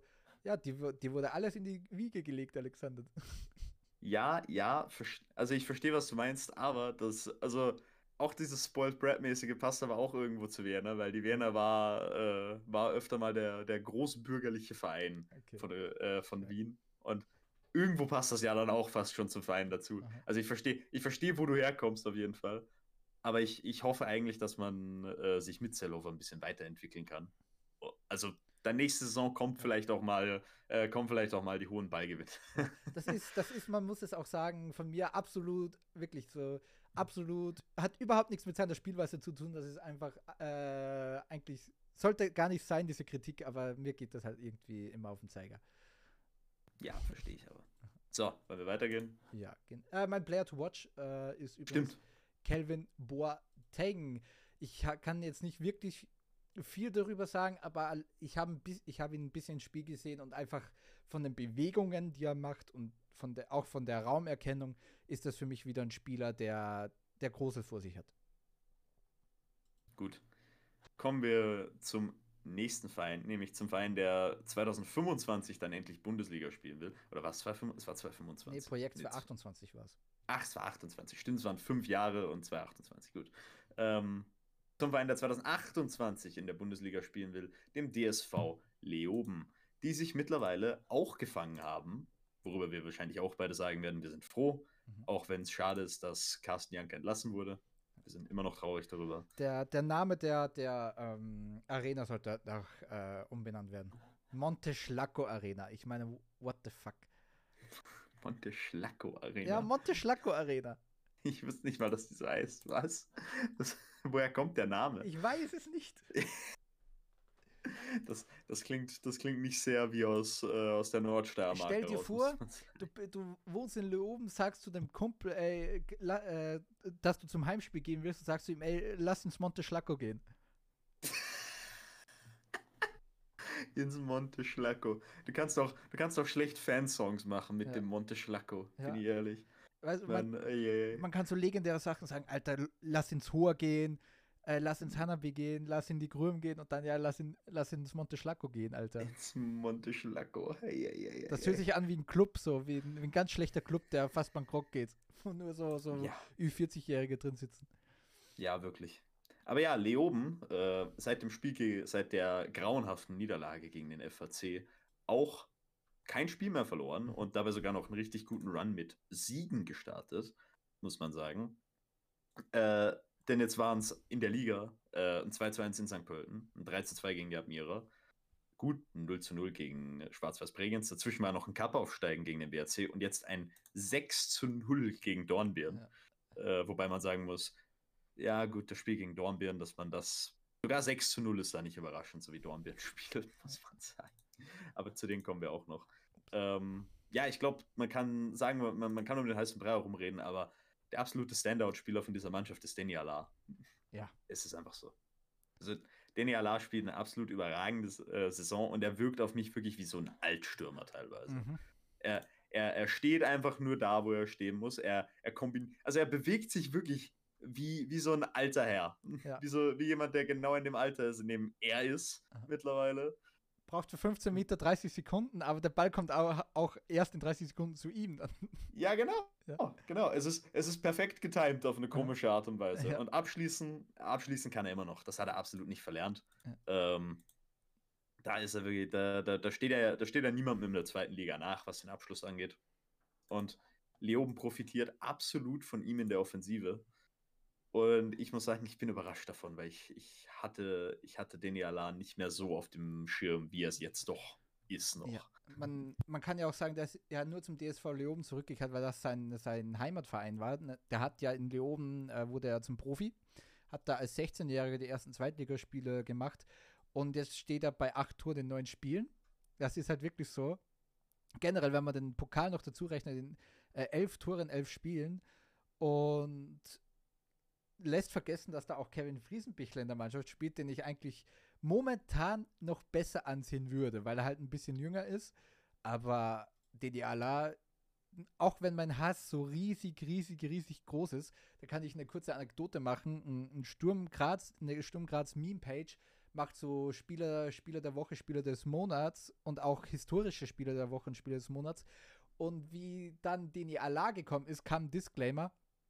Bitte bewertet die Spieler äh, nicht nach Sympathie, sondern nachdem sie geleistet haben. Und das hat er geschrieben, weil Deni Ala gekommen ist. Der ist äh, Persona non grata bei Graz, aber ja, dann ist halt gut bei Leoben. Freut mich für ihn, äh, was heißt freut mich für ihn? Es, für mich freut mich eigentlich gar nichts mehr, was Deni Ala macht, aber es ist halt trotzdem irgendwo cool. Ja, also es ist Fußballromantik von einem, der kein Fußballromantiker ist, sagen wir es so. Ja. Äh, Deniala ähm, und der und der DSV Leoben ähm, bleiben werden auch zumindest für dieses Jahr in der zweiten Liga bleiben. Und wie sich das Projekt weiterentwickelt, also die spielerische, die große spielerische Entwicklung beim DSV Leoben, da muss ich, da muss ich so ehrlich sein, ich hätte es mir wahrscheinlich im Vorhinein mehr ansehen müssen. Äh, denn ich habe sie, ich habe ich hab versucht, sie in den ersten paar Spielen zu beobachten. Ich habe sie dann nicht gesehen, unbedingt im Vergleich zu dem, was Janka gemacht hat, weil Leoben auch die ganze Zeit verloren hat. Äh, und seitdem diese Siegesserie anfängt, habe ich leider kein Leoben-Spiel über 90 Minuten gesehen. Was mir aber aufgefallen ist, ist, dass man äh, einfach wirklich sehr viel sicherer am Ball wirkt, dass man äh, versucht, das Spiel selbst ein bisschen mehr in die Hand zu nehmen, dass man versucht, äh, auch mal über ein bisschen mehr Kombination zu kommen. Und es gefällt mir gut, was Leoben spielt. Ich meine, das erwarte ich. Also eigentlich diese, diese spielerischen Elemente, selbst spielen, die Hand nehmen versuchen und so weiter, das erwarte ich auch so ein bisschen von jemandem, der äh, mit Bielitzer zusammengespielt hat. Und auch wenn es nicht immer funktioniert, man hat in so ziemlich jedem Spiel weniger Ballbesitz. Ähm, es, es, es gibt zumindest diese Elemente. Man, ist halt, man hat halt einfach nicht unbedingt die Kaderqualität, glaube ich, um alles umzusetzen, was man gerne umsetzen ja. wollen würde. Aber wobei der Kader trotzdem immer noch einer der besseren ist in der zweiten Liga. Man hat ja auch umgestellt. Äh, bei unter Jagd hat man noch 4-2-3-1 gespielt, jetzt unter Pum spielt man 3-4-3 zum Beispiel. Ja, also es gibt, es gibt definitiv Veränderungen bei Leoben. Wie gesagt, ich, ich müsste es mir nochmal näher ansehen, weil es gibt, es, es, es gibt sicherlich größere Dinge, die ich einfach nicht sagen kann, weil ich nicht so viel Leoben gesehen habe. Dafür fehlt mir leider auch die Zeit so ein bisschen. Was für ein Player to Watch hast du noch? Äh, ich habe als Player to Watch ähm, Winfried Amor, der rechts außen spielt, kam von Kapfenberg, 23-Jähriger. Der ist halt so das das Bindeglied, warum Deni Ala und halt auch Kevin Friesenbichler so scheinen können. Er ist, warte mal, wo habe ich es mir auf. Ah ja, genau. Durch seine Einzelaktion kreiert er sehr viele Chancen, lässt sich mehr zurückfallen, gibt somit Deni Ala und oder Thomas Hirschofer oder wer halt vorne spielt, viel mehr Raum, nimmt sich sehr viele Bälle, ist oftmals im Abschluss ein bisschen äh, glücklos, aber arbeitet sehr viel in der offensiven Zentrale und wie gesagt, ist so der Grund, warum es offensiv so gut funktioniert. Definitiv jemand, auf den man ein Auge werfen sollte. Gut, wollen wir schon weitergehen? Ja, können wir. Gut, wir wollen weitergehen zu der Mannschaft, die in ein paar Jahren Champions League spielen will, dem SV Horn. Und das schon seit zehn äh, Jahren. Ja das, ja, das schon seit zehn Jahren. Wie, wann war das mit den chinesischen Investoren? Ich, ich glaube 2015 so und dann sind sie abgestiegen. War das 2015? Ja, wo, wo auf einmal Kazuke Honda und alle da. Warte mal, ich kann ja kurz gucken. Red du weiter. Ja, ja also der, der SV Horn, ähm, jetzt ebenfalls mit einem Drei-Spiele-Run mittlerweile. Äh, definitiv eine der Mannschaften, die auch einen absoluten Turnaround geschafft haben. Generell, gerade in der zweiten Liga, die, es ist eine Phase von Turnarounds. Das muss man einfach so sagen. Mhm. Denn jetzt eine Mannschaft nach der anderen schafft es sich so ein bisschen mehr zu fangen und die Gruppe in der unteren Tabellenhälfte wird immer weiter abgeschnitten von dem, was davor, äh, was darüber steht. Für Horn selbst, äh, mh, äh, es läuft gerade, wie gesagt, sehr gut. Ein 0-2-1-Sieg beim starken FAC, ein 3-1 gegen Amstetten und ein 2-0 bei St. Pölten. Das sind Spiele, von denen man eigentlich nicht erwarten würde, dass man sie gewinnt. Das sind wirklich, da, da waren auch äh, teilweise wirklich gute Leistungen dabei. Aber ich muss halt auch sagen, bei Horn ist es dasselbe wie bei, ähm, wie bei den anderen. Das meiste, was ich gesehen habe, ist einfach nur Highlights. Äh, weil Horn ist nicht die interessanteste Mannschaft der zweiten Liga. Absolut, ja. Ähm, darum, ich kann, ich kann leider nicht so viel dazu sagen und ich will jetzt auch nicht out of, out of my ass reden. So ehrlich muss ich sein. Mhm. darum, ich weiß nicht, ob, ob, ob, du größer was über Horn zu sagen hast. Oh, nicht wirklich. Ich weiß nur, dass da Riederer einen guten Job macht. Übrigens, dass, wie gesagt, die Japaner, die waren, kamen so 16, 17 so. Kaisuke Honda hat ja 18, 19 angefangen, seit 21 ist er wieder weg. Aber das war, wenn man sich halt Transfermarkt so anguckt, da in diesem Zeitraum, so zwischen 2015 und 2019, äh, waren die Japaner im Aufmarsch bei Horn. Nee, ähm, mir, wie gesagt, ich sehe auch nicht viel von Horn, weil ich muss ganz ehrlich sagen, ich bin auch nicht so interessiert äh, für diese Mannschaft. Und ich will jetzt auch nicht so über mein, äh, aus, aus meinem Ass reden. Also können wir es zumachen. Mein Player to watch, by the way, ist Lorenzo Coco, denn, denn das, was ich sehe von Horn, da sticht er immer wieder raus, kreiert Chancen, lässt sich zurückfallen als Stürmer. Selber, wie gesagt, wieder ein bisschen glücklos in, äh, im Angriff, aber brutal wichtig generell äh, für die Offensive das, das Einzige, was man noch sagen kann. Riederer bestätigt für mich, oder es ist ein weiteres Beispiel dafür, was man in der zweiten Liga jetzt sehr oft sieht, nämlich wirklich junge, gute Trainer, ambitionierte Trainer, äh, die, glaube ich, auch wirklich eine gute Zukunft für, die, für den österreichischen Fußball darstellen, weil mhm. da gibt, wir haben ja jetzt heute schon einige Beispiele gehabt, über die man reden kann. Man kann über Zehofer reden, man kann über Riedere reden, ähm, man kann über, äh, jetzt ist mir echt der Name vom, vom FACler entfallen gerade. Ähm, Möritz. Es, da da gibt es wirklich einige Namen, die ein bisschen herausstechen und die wirklich ganz gute Arbeit machen, weil die, die sind alle unter 40, alle machen wirklich guten Job bei ihrem Verein. Möritz ist 40. Möritz, ja, komm, Möritz ist gerade 40 geworden. Ja. Ich, ich, dachte wirklich, ich dachte, ist der nicht 39? Nee, der ist 40 geworden. Der ist 83 okay. geboren, aber der war. Ja. Gut. Ja, es sind in der Alterskategorie. Ja. Alle in der Alterskategorie. Ähm, aber da, da gibt es, glaube ich, einige interessante Namen in der zweiten Liga, die man in Zukunft mal sehen wird. Mhm. So, aber dann gehen wir weiter zu einem Verein, der, an dem wir wohl beide etwas interessierter sind, nämlich einem österreichischen Traditionsverein, ehemaligen Giganten des österreichischen Fußballs. Da kommt Fußballs. noch einer dazwischen. Ach, stimmt, das Lafnitz. Ja, genau. Ja, nämlich der SV Lafnitz, österreichischer Gigant, ja. Traditionsverein. Ich war gerade sehr ähm, verwirrt, ja. Ja, verständlich. Ich, ich habe echt Lafnitz einfach übersehen, eiskalt. Fair, aber ist fair. In der Tabelle. Ja, äh, Lafnitz, die spielen Fußball. Gut, ja. wann wir es zumachen? Ähm, wen hast du das für ja, Lafnitz seit dem, seit dem Trainerwechsel halt einfach, ne? Äh, da, da geht's, da geht's spiraling down und man kann wirklich ja. nicht viel mehr dazu sagen. Mein Player to watch ist Jakob Knollmüller, weil äh, ich habe mir aufgeschrieben, spielstark und großen Arbeitseifer. Punkt. Ja, also, also was man gegen Laff, was man für, zu Lafnitz sagen kann, ist halt, ähm, das, was man, das man in den letzten paar Spielen an Defensivleistungen gesehen hat, teilweise wirklich katastrophal. Ja. Man würde nicht absteigen, ja. ähm, weil einfach vier Mannschaften zu schlecht sind in, für, die, für die Liga. Man ist wahrscheinlich, also auch vom Spielermaterial her ist man eigentlich nicht ist man für mich nicht mal so schlecht, dass man so weit unten stehen müsste, wie man es tut.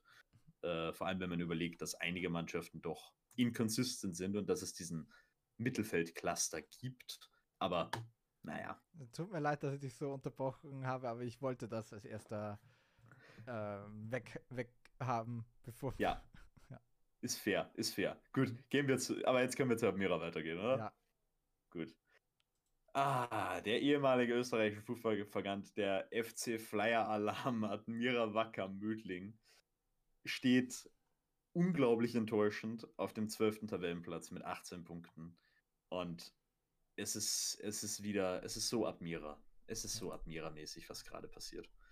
Also alles was, alles, was bei diesem Verein passiert in den letzten vielen Jahren, ist einfach nur es, hat, es, es, es, es gibt so ein, es gibt Schalke in Deutschland.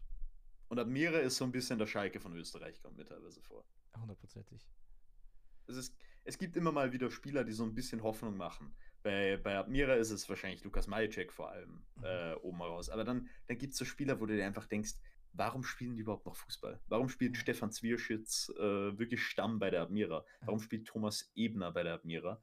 Warum sind die, also Stefan Zwierschitz ist Kapitän. Ja. Stefan Zwischitz, ich habe ihn, ich musste ihn jahrelang ertragen. In gewissen Kapazitäten. Georg Teigl und, zum Beispiel. Und, ja, und, und ich frage mich wirklich, warum der noch Fußball spielt in einer österreichischen, in einem von den zwei ersten österreichischen Ligen. Das ist, da, da gibt es für mich wirklich keine Erklärung für, weil, und er ist nicht mal der schlechteste Spieler bei der Admira. Das ist ja das Schlimme daran. Mhm. Also, genau dasselbe gilt auch für Thomas Ebner im Übrigen was, was der Admira. Es passt für mich halt hinten und vorne eigentlich nichts zusammen. Ich, ich weiß nicht mal, wo ich anfangen soll bei der Admira. Ich weiß nicht, ob du, ob du was Spezifisches hast, aber. Das, das, das Krasse ist ja, man hat ja kein Spiel äh, in dieser Saison verloren mit mehr als einem Torunterschied. Man hat einen positiven, äh, man hat ein positives Torverhältnis, aber wie du genau sagst, warum da ein paar Spieler noch rumlaufen, wie zum Beispiel Thomas Edner, Georg Teigl, wirklich der hat diese schwere, schwere Verletzung damals gehabt gegen den WRC, wo er, äh, wo er bewusstlos gewesen ist. Diese schwere Kopfverletzung. Es hätte ihn, glaube ich, besser getan, wenn er seine Karriere einfach beendet hätte. Der, er ist einfach seit dieser Verletzung Schatten seiner selbst. Und in der Defensive, die Namen, die ich jetzt aufzähle, Patrick Puchecker, der war ein gescheitertes Talent bei Sturm. Jakob Schöller ist 17. Nikolas Keckeisen, der Name ist Programm der hat, der hat teilweise wirklich gute Aktionen, aber teilweise in der Defensive auch so ein Keck. Muhammad Aras, spielt wenig. Fabian Feiner 17, Adrian Koreimann 18, David Putschka Außenverteidiger 18, Matthew Anderson geliehen von äh, Celtic 19 und dann hast du Georg Teigl 32 und Stefan Zwirschitz mit 33.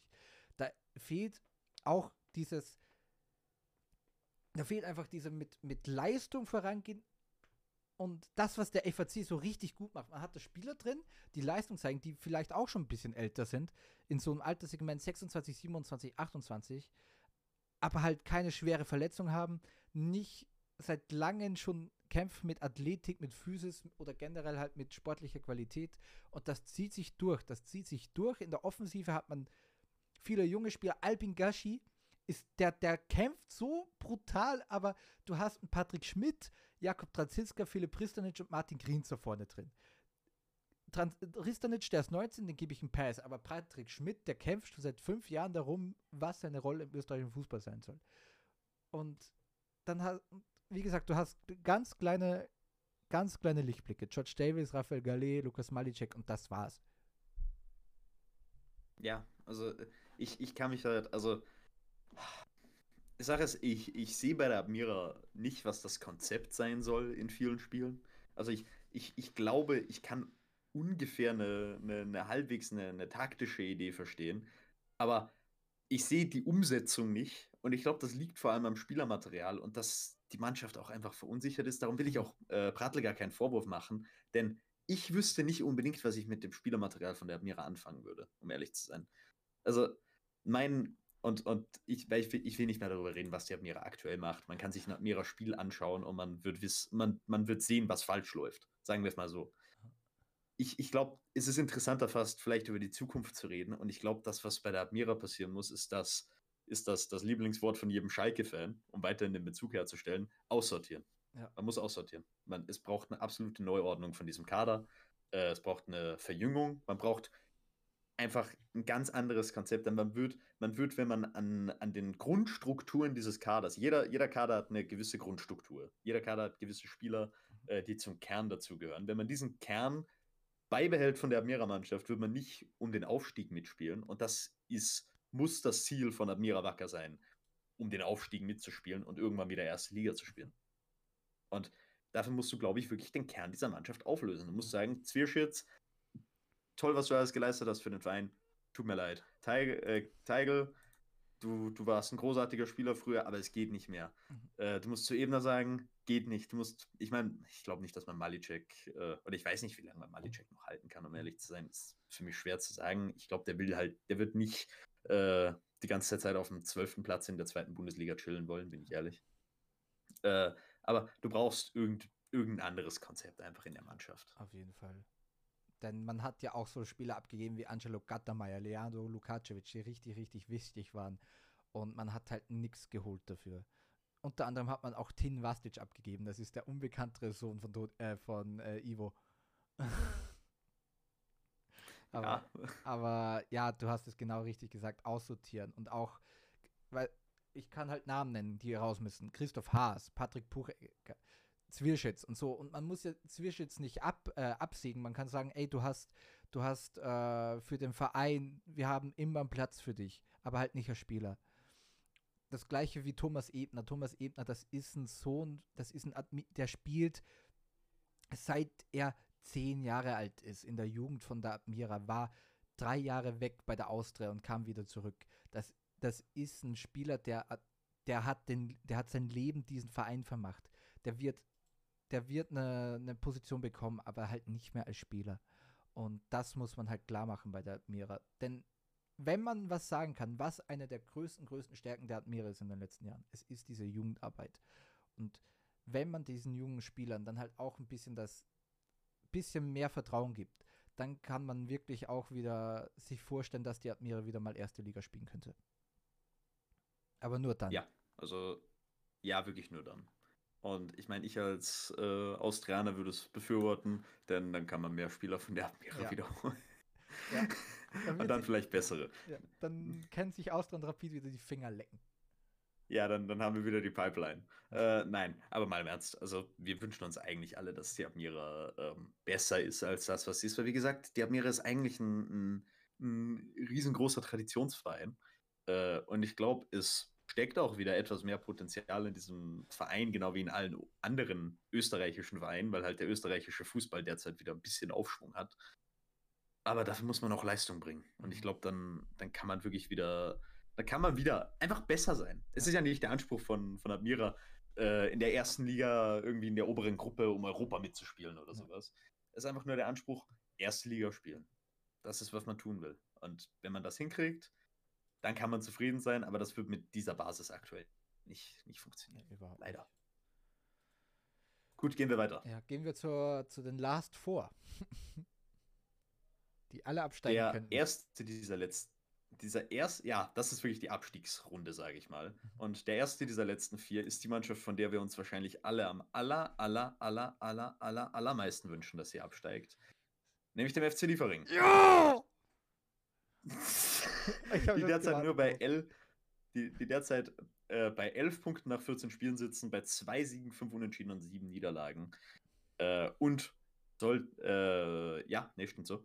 Ähm, und ich bin ehrlich, ich, also, ich, für, für mich überperformt Liefering wahrscheinlich sogar die Punkte mehr als das. Also, der, da könnte, da waren einige Spieler dabei, wo ich sagen würde, das hätte man auch gut und gerne verlieren können. Äh, wieder eine kleine Quizfrage für dich. Wann war der letzte Sieg von Liefering in der Liga? August. Ja, 18. August gegen Bregenz. Seitdem hat man 1, 2, 3, 4, warte mal, 1, 2, 3, 4, 5, 6, 7, 8, 9, 10 Spiele in Folge nicht gewonnen. Und es, ich, ich komme nicht drum rum, um, wenn ich über, über Liefering, die Versagen reden muss, einfach lach, lächeln muss. Ich komme nicht drum rum. Auch das Spiel gegen Kapfenberg.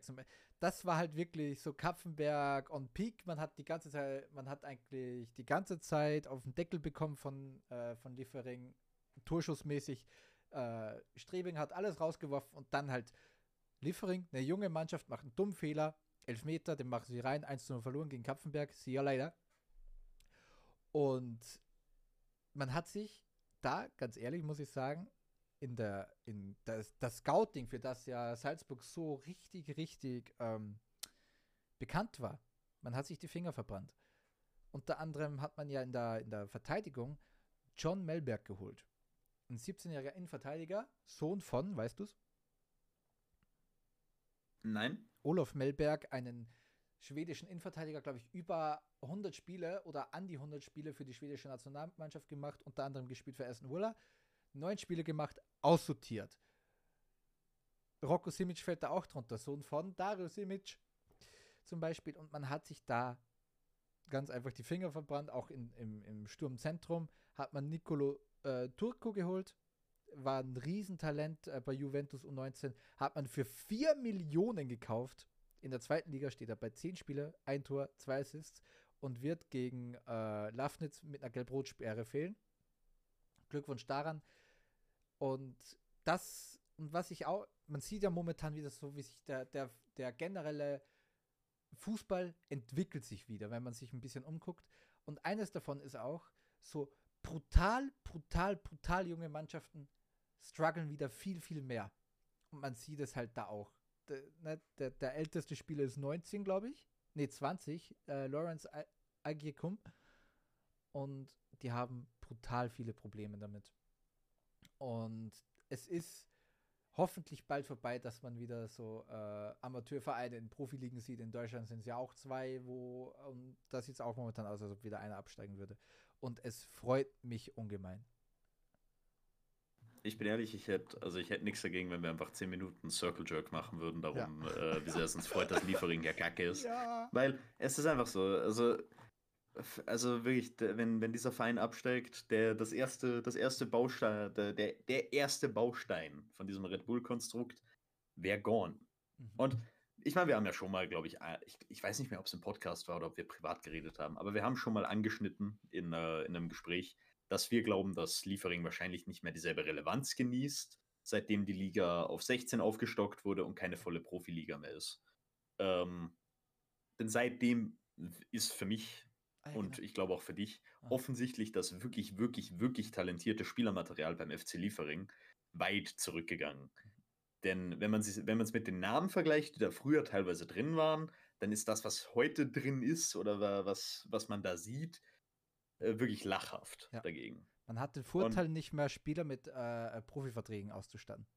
Ja, genau. Und das ist halt, das ist halt wenn, wenn du das nicht kannst, dann natürlich kommen dir dann die Spieler auch nicht mehr so hin. Mhm. Und wenn Liefering absteigt, dann könnte das halt wirklich das Ende von Liefering sein. Denn wenn du eh nicht die Spieler da heranzüchten kannst, wie du willst, dann was ist überhaupt der Sinn davon, Liefering da zu haben? Man, dann hat es eigentlich keinen Sinn. Und man hat auch in den letzten Jahren viele Fehler gemacht. Yusuf Gasibegovic mhm. abgegeben, Alexander Brass abgegeben, David Affengruber abgegeben, um drei äh, Beispiele zu nennen, über die ich mich sehr, sehr, sehr, sehr, sehr, sehr freue. Und ja, wir, und wir, ich glaube, wir brauchen auch nicht mehr drüber reden, äh, nicht mehr viel drüber reden. Oder willst du noch was zu Lieferingen verlieren? Nein, eigentlich ja. außer fickt euch, steigt ab. Ja, genau. Mein Player to Watch ist Benjamin Atiabu, das ist ein Rechtsverteidiger, ist der Kapitän. Der, der hat für mich ähm, sehr, also Führungsqualitäten. Ich glaube, der wird halt, das ist einer der wenigen, der aufsteigen wird zur, Salz, zur Salzburger Mannschaft. Ja, finden fair. fair. Gut, dann kommen wir zu deinen äh, Grazern, nur in zweiter Gage. Ja. Die stehen bei gleich vielen Punkten wie die Lieferinger. Äh, und ja, ich meine, zu Sturm, kann wir was zu Sturm 2 sagen? Nicht viel. Also, es ist halt eine zweite Mannschaft. Ne? Was soll man ja, darüber sagen? Es ist, es, ist, es ist halt nicht besonders interessant. Also ich glaube, du wärst auch nicht offended, wenn ich sagen würde, mir, mir wäre es lieber, wenn Dornbirn oder am Städten oben bleiben und ja. Sturm 2 mit Liefering zusammen absteigt. Ja. Ich muss Weil, ganz ehrlich sagen, mir ist es auch lieber. Ich will Profivereine da sehen. Und ja. Es, es tut der Sturm Graz 2 Mannschaft auch nicht gut, äh, jede, jede, jedes Wochenende abgeschossen zu werden. Ganz einfach. Ja, ich meine, mir ist es sogar lieber, wenn ich sowas wie Stripfing sehe mit Austria-Kooperation -Ko äh, als die Young Violets in der zweiten Liga. Mhm. Weil es ist einfach wirklich uninteressant. Äh, da habe ich, hab ich wirklich lieber eine, eine etwas leichtere Kooperation als dann, als dann das. Ja. Weil man sieht ja auch bei Stripfing, die spielen nicht jede Woche einfach nur, äh, einfach nur irgendwelche Austria 2 Spieler, damit die, äh, damit die in der zweiten Liga spielen werden. Das, das ist tatsächlich ein Verein, ein eigener Verein mit eigenen Interessen ähm, und auch wenn ich kein Fan von Kooperationen bin, äh, weil ich sowas wack finde im Prinzip. Und ich meine, man könnte man es länger begründen, aber ich finde es wack einfach. Mhm. Äh, auch wenn ich davon kein Fan bin, ist es wesentlich besser als einfach zweite Mannschaft, wo dann drei Zuschauer pro Spiel kommen. Absolut. Nee, und wie gesagt, äh, ich, ich finde es generell immer lame, wenn eine Mannschaft in, einer, in keiner ersten Liga spielt, die nicht aufsteigen kann. Und ja, und man hat es ja auch bei Wacker Innsbruck 2 gesehen, die haben auch mal zweite Liga gespielt, sind Neunter geworden, mussten aber dann halt die Segel streichen, weil Innsbruck abgestiegen ist. Und sowas bringt halt brutal viel Wirbel in der Liga und, und verringert auch die, die Legitimacy einer Liga, wenn da zweite Mannschaften drin spielen. Muss ich ganz ehrlich sagen. Äh, ja, absolut. Ja. Also gar keine Frage für mich, dass, dass dadurch eine Liga einfach uninteressanter wird und ja. einfach weniger legitim wirkt. Weil es ist, halt, es ist halt wortwörtlich eine zweite Mannschaft. Das ist, der, der, der spielt kein Spieler, weil er sagt, ja, äh, ich liebe diesen Verein, das ist mein Verein. Das, ist, das spielen Spieler, weil sie sagen, ja, die sind nicht gut genug für die erste Mannschaft. Ja, oder halt zu jung halt noch, ne? Nicht ja, fertig. oder zu jung. Ja, genau. Das, also das Ziel ist eigentlich immer, ähm, hat, hat immer irgendwas damit zu tun, weil, okay, nicht um da falsch aufzufassen, es gibt Spieler, die in, der, die in der zweiten Mannschaft spielen, weil sie sagen, sie lieben diesen Verein, mhm. äh, aber die spielen dann da, weil sie den jungen Spielern helfen wollen, irgendwann den, der ersten Mannschaft zu helfen. Ja, oder halt auch nicht mehr gut genug sind für die erste Liga. Ja, genau. Für die erste also Mannschaft, also, besser gesagt. Ja, genau. Und das, das ist halt, also so gesehen, zweite Mannschaften einfach wirklich unnötig, weg damit äh, Liefering, Sturm 2 sollen beide absteigen. Ja, also nicht, nicht, nicht unnötig so in diesem im normalen Sinne, sondern in, ja. der, in der zweiten Profiliga. Ja, genau. In, in so einer Liga sind sie unnötig. Genau. So. Mein Player, to, mein Player to watch ist noch äh, Amadi Kamara, hat ja auch schon äh, sein Bundesliga-Debüt gegeben gegen Klagenfurt und das ist ein Spieler, der steht auch bei 10 äh, Scorer-Punkten. Das ist, glaube ich, ein Spieler, von dem man spätestens nächste Saison wieder viel hören wird. Der ist wirklich sehr spannend. Also da da, da, da bin ich, äh, da habe ich auch schon mal ein paar Dinge gesehen, aber naja, gehen wir mal weiter zum wahrscheinlich vorm schlechtesten Verein im gesamten österreichischen Fußball, maybe sogar, ja. nämlich dem FC Dornbirn. Hast du irgendwas zu sagen über Dornbirn? Alles, was Dornbirn macht, ist grauenhaft. Aber es ist auch äh, erwartbar gewesen. Ja, irgendwo schon. Also ich, ich war ja überrascht, dass Dornbin am Anfang der Saison noch nicht so schlecht dastand, wie eben jetzt. Weil jetzt gerade, also das, das, das, wo Dornbirn jetzt gerade steht, ist wahrscheinlich nicht mal die reale Position, denn Dornbirn ist schlechter als Amstetten. Ja. Also Dornbirn ist, ist also ich, ich glaube, die haben seit, wenn, wenn du mich fragen würdest, hat Dornbirn diese Saison mal äh, ein Spiel besser gespielt als eine andere Mannschaft, würde ich sagen, nein. Nein. Die haben ja am ersten Spieltag gewonnen gegen Liefering und das war genau das, was man sich vorstellt. Einfach der, das 1 zu 0, die haben 1 zu 0 gewonnen und der, der Ball, äh, Entschuldigung, der Ball ist einfach äh, vor die Beine gefallen von Anto Fetau. Einfach völlig, völlig überraschend vor die Füße gefallen, hat ihn reingemacht und äh, Liefering war zu blöd, ein Tor zu machen. Das war der Sieg. Ja, also ich meine, auch die, auch die Statistik sagt alles. Die ja. haben 29 Gegentore kassiert in 14 Spielen und 9 geschossen. Das ist, sind die Statistiken einer Mannschaft, die da nicht hingehört, wo sie spielen. Ja, ganz genau. Ähm, aber ey. Ja, also eigentlich die viel interessantere Frage, wer ist dein Player to watch? Anteo Fetahu, den haben sie geholt von äh, Blau-Weiß Linz. Ich glaube, dass bei dem einfach äh, viel Potenzial drin steckt. Das ist so ein Spieler, ich, äh, der äh, sehr, äh, sehr gefallen kann, wenn er gut spielt, aber dich auch sehr, sehr frustrieren kann. Aber ich, aber ich glaube, dass seine Highs größer sind als seine Lows. Okay. Gut, dann haben wir da, dann haben wir das auch abgehakt. Nur mal Dornbirns Form zu rekonstruieren. Die haben während der Länderspielpause ein Testspiel gegen Lustenau verloren. Das sagt alles. Oh die haben die letzten 1, 2, 3, 4, 5, 6 Spieler verloren. Eieieiei. Nee, wirklich. Also, und da waren wirklich schreckliche. Also das, was jetzt gegen der, was gegen Leoben passiert ist bei diesem ja. 6 zu 0, war ja wirklich der Höhepunkt. Also, das war wirklich, ja, heftig. Schwere Kost. Kernschmelze. Aber einen Verein gibt es noch in der zweiten Liga, nämlich den SK am Stetten. Oder ist es SKU? SKU. SKU am Stetten, genau, die äh, Sportclub Union. Ähm, und am Stetten ist richtig seltsam. Also die, die, die spielen teilweise in Spielen für gewisse Phasen wirklich gut und dann bricht alles auseinander. Ja. Es bröselt einfach. Dann so, also, okay, wir schaffen hier nichts. Ja, gibt einfach auf, Jungs. Ja, äh, Surrender. Ja, ja. Arme hoch. Hm. Ja. Der, also, äh, ich meine, weiß ist, also die, die Trikotfarbe weiß ist wirklich angesagt bei denen, weil jedes Spiel wird eine weiße Fahne gehisst. Das also, Gott, ja, ja, das ist jetzt wirklich nur Sprüche klopfen, was ich gerade gesagt habe. ähm, aber äh, wirklich, am Städten, es, es gab jetzt schon so viele Spiele in dieser Saison, wo die geführt haben und dann einfach auseinandergebröselt. Ja. Einfach auseinandergebröselt ich, ich, ich würde annehmen, oder ich glaube, es fehlt einfach so ein bisschen an, an Spielern, die, von denen man wirklich sagen kann, das sind Führungsspieler, I guess. Mhm. Ähm, aber ich kann es mir, also ich habe mir auch schon mal die Transfers angesehen äh, im Vergleich zum letzten Jahr. Und also der Qualitätsabfall äh, ist nicht durch die Art von Transfers, die im Transferfenster geschehen sind, wirklich erklärbar für mich muss ich sagen. Also, das ist jetzt schon ein bisschen her, aber zumindest soweit ich es richtig im Kopf habe, hätte ich niemanden gesehen, bei dem ich sagen würde, ja. Äh, also, es, sie haben, sie haben, glaube ich, ein bisschen was verloren, aber nichts, was so ausschlaggebend gewesen wäre, dass ich sagen würde, ja, es also ist eigentlich selbstverständlich, dass die vier Punkte haben nach elf Spielen. Mhm.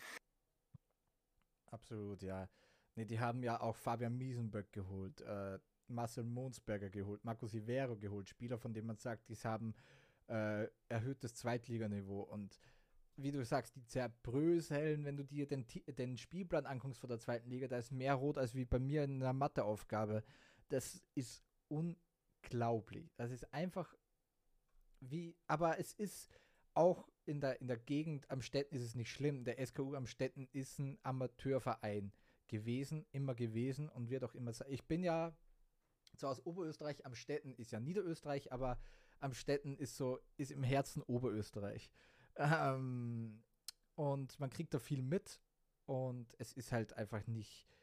Es war erwartbar, wie, dass es so heftig ist, ist, ist schon ein bisschen äh, äh, enttäuschend, aber die waren ja, die waren ja letzte Saison kurz, äh, kurz mal auch Fünfte oder so oder Vierter, da wurde gesagt, oh, steigt am Städten auf, aber taten sie nicht und wie du gesagt hast, auch die, die, man hat zwar Stefan Feiertag verloren, aber wie gesagt, man hat Markus, man hat Dominik Stakel noch drin, der ist auch gut genug, eigentlich. Und es, diese ist so brutal, so brutal äh, wegzubröseln, ist wirklich unerklärbar für mich. Ja, also ich, ich meine, ich, ich gucke jetzt gerade auch nochmal wegen den, wegen den Transfers, aber ich, ich verstehe es halt wirklich nicht ganz, wie. Das da, da muss ja irgendwas ganz kaputt gegangen sein in, innerhalb vom Verein, was man einfach nicht mitbekommt, wenn man nicht näher dran ist. Weil anders kann ich mir das nicht erklären, dass du so einen derartigen Leistungsabfall ähm, haben würdest. Denn es, also, da, da, da, es, es muss ja an, an irgendetwas muss es einfach, muss es fehlen. Ja. Und was es ist, ich weiß es nicht. Ich kann es nicht sagen. Es, es Spieler, die letztes Jahr äh, mindestens mal okay waren. Also ja, Feiertag ist ein, ist ein, ist ein schlimmer Verlust, 16 Tore gemacht, aber also es ist nicht so, als gäbe es da sonst keine Spiele. Dominik Stakel zum Beispiel, außerhalb von ein paar Spielen, wo er, äh, wo er gut war, sonst absoluter Abfall. Letztes Jahr äh, einer der besseren Spieler gewesen bei, bei Amstetten. Ja, man hat auch, äh, man hat auch Leimhofer zum Beispiel verloren und ein paar andere Leute. Amara hat man verloren. Aber das, das gerade gesagt, man hat auch einige bekommen, die wirklich nicht so schlecht sind. Und es geht ja. hinten und vorne nichts auf. Ja man kann da den Trainer auch keinen Vorwurf machen. Patrick Enengel, der ist ja gekommen für Jochen Fallmann. Das ist der letzte Mensch, dem man dafür einen Vorwurf machen kann, dass es nicht läuft. Ja, nee, also als Trainer, Trainer wieder mal Rolle der ärmsten Sau. Ja. Wie, so, wie so oft eigentlich im Fußball. Aber naja, äh, glauben wir noch daran, dass Amstetten irgendwie was rumreißen kann? Hm, nicht wirklich. Ich glaube, dass sie schon noch einen Sieg holen werden. Oh mein Gott, oh mein Gott. Aber ich glaube nicht, dass die, dass die irgendwie jetzt noch einen Angriff starten können und den Abstieg abwehren können. Ich meine, man muss ja sagen, äh, wenn Amstetten mal zwei Spiele gewinnen würde, mhm. äh, wären die halt wieder voll drin, theoretisch. Ja. Aber ich stimme dir tendenziell auf jeden Fall zu, weil wenn du nach 14 Spielen vier Punkte hast, dann wird es halt irgendwann wirklich sehr, sehr schwierig. Und in der zweiten Liga hast du halt nicht das, was du in der ersten Liga als Vorteil hast, wenn du so schlecht bist wie zum Beispiel Lustenau aktuell. Du hast keine Punkteteilung. Ja. Und ohne Punkteteilung sieht es schwieriger aus. Ja. Aber naja. Äh, wollen wir das zumachen? Ja, können wir. Gut, machen wir das zu. Das wäre dann äh, unser Zweitligasegment gewesen. Mhm. Äh, oder haben wir sonst noch irgendwas zu sagen? Nee. Wollen wir noch, gibt es irgendwas zu tippen? Gut, dann reden wir noch ein bisschen über die Trainerentscheidungen die gefallen sind in der Länderspielpause, beziehungsweise die Trainerentscheidung. Mhm. Denn Austria Lustenau geht im Spiel gegen Sturm Graz mit einem Interimstrainer vor. Währenddessen Rapid hat sich bereits aktiv gemacht und hat Robert Klaus verpflichtet, ehemaliger Nürnberg-Trainer, der zwei volle Saisons abgeliefert hat. Einmal Elfter, einmal Achter, dann rausgeworfen, Schnitt 1,35 beim, beim ersten FCN. Ist in Ordnung, der Schnitt, würde ich behaupten. Also kann man machen, weil bei Nürnberg lief es auch vor Klaus nicht wirklich. Äh, also eher jemand, der sich verbessert hat. In Nürnberg hört man eher positive Dinge über ihn. Kann man sicherlich so sagen. Ähm, und ich habe mich mal so ein bisschen äh, herausbewegt, beziehungsweise wir haben uns ein bisschen herausbewegt und haben ein, ein bisschen äh, was zum Trainer, vor, zum neuen Rapid-Trainer zu sagen. Äh, beziehungsweise was ihn denn ungefähr so ausmacht. Nun, was man über Klaus auf jeden Fall sagen kann, wenn ich vorweggehen darf. Natürlich. Wer, er ist ein sehr taktisch versierter Trainer. Es gibt übergreifende taktische Prinzipien, die er hat, aber erstens, äh, dadurch, dass er eben wirklich versiert ist und flexibel ist, kann man sie nicht unbedingt auf, äh, auf, auf, auf, aufs 1, also 1 zu 1 wiedergeben, weil er wird sich dem Rapid-Kader entsprechend anpassen, wäre meine Vermutung. Und äh, ich habe auch nicht genug Klaus-Spiele im Vollen gesehen, um wirklich zu sagen, ja, äh, das und das und das sind sicherlich Elemente von, von dem Spiel, das er haben will. Äh, und zweitens, er ist sich auch nicht zu schade, sich einfach mal eins zu eins an den Gegner anzupassen, also wirklich an den spezifischen Gegner. Also da ist definitiv ein bisschen Pragmatismus auch immer dabei, vor allem im eigenen Aufbau. Äh, kann man alles mal sehen unter Klaus. Da kann man gerne mal eine 4 sehen, eine 3 sehen hinten manchmal sogar, äh, manchmal sogar nur mit zwei Leuten und dann eine drei davor. Das ist alles möglich unter ihm. Mhm. Grundsätzlich seine offensiven Prinzipien. Äh, läuft, es läuft äußerst viel über die Außen ab. Es sind von den, also man kann sich gerne eine Compilation ansehen, zum Beispiel von allen Nürnberger Toren, die gefallen sind in Unterklaus. Und was man da sehen wird, sind eigentlich fast nur Flankentore. Also wirklich unglaublich viele Flanken. Da, also ich rede da nicht nur von hohen Flanken auf einen Zielspieler aller Burgstalle, jetzt bei Rapid eben, sondern eher alle möglichen Arten von Flanken. In den Rückraum gerne mal, auch gerne mal auf den zweiten Pfosten, auch gerne mal auf den Zielspieler. Das ist alles, alles drin auf jeden Fall. Äh, und es ist auch sehr viel Umschaltsituation. Beziehungsweise es wird oft schnell gemacht unter ihm. Sehr viel Vertikalität im Spiel. Äh, man hat wenig, oder ich glaube, ich habe kein einziges Tor wahrscheinlich gesehen, in dem ich sagen würde, äh, Nürnberg hatte gerade den Ball und dann hat man den Gegner systematisch runtergebrochen, sich in eine Gefahrenzone reingespielt und ein Tor gemacht, la Pep Guardiola-Stil. Sondern es ist wirklich, äh, es, also Gegenpressing ist auf jeden Fall die Idee. Es ist ein, er, ist, er kommt auch aus der, äh, aus der Leipziger genau. Jugend ursprünglich. Co-Trainer von Rangnick und Nagelsmann gewesen. Genau. Also hat da wirklich all, all seine Routen und darum ist es wahrscheinlich auch nicht zu überraschend, dass die Idee vor allem ist, dass man dem Gegner den Ball abnimmt und dann schnell umschaltet.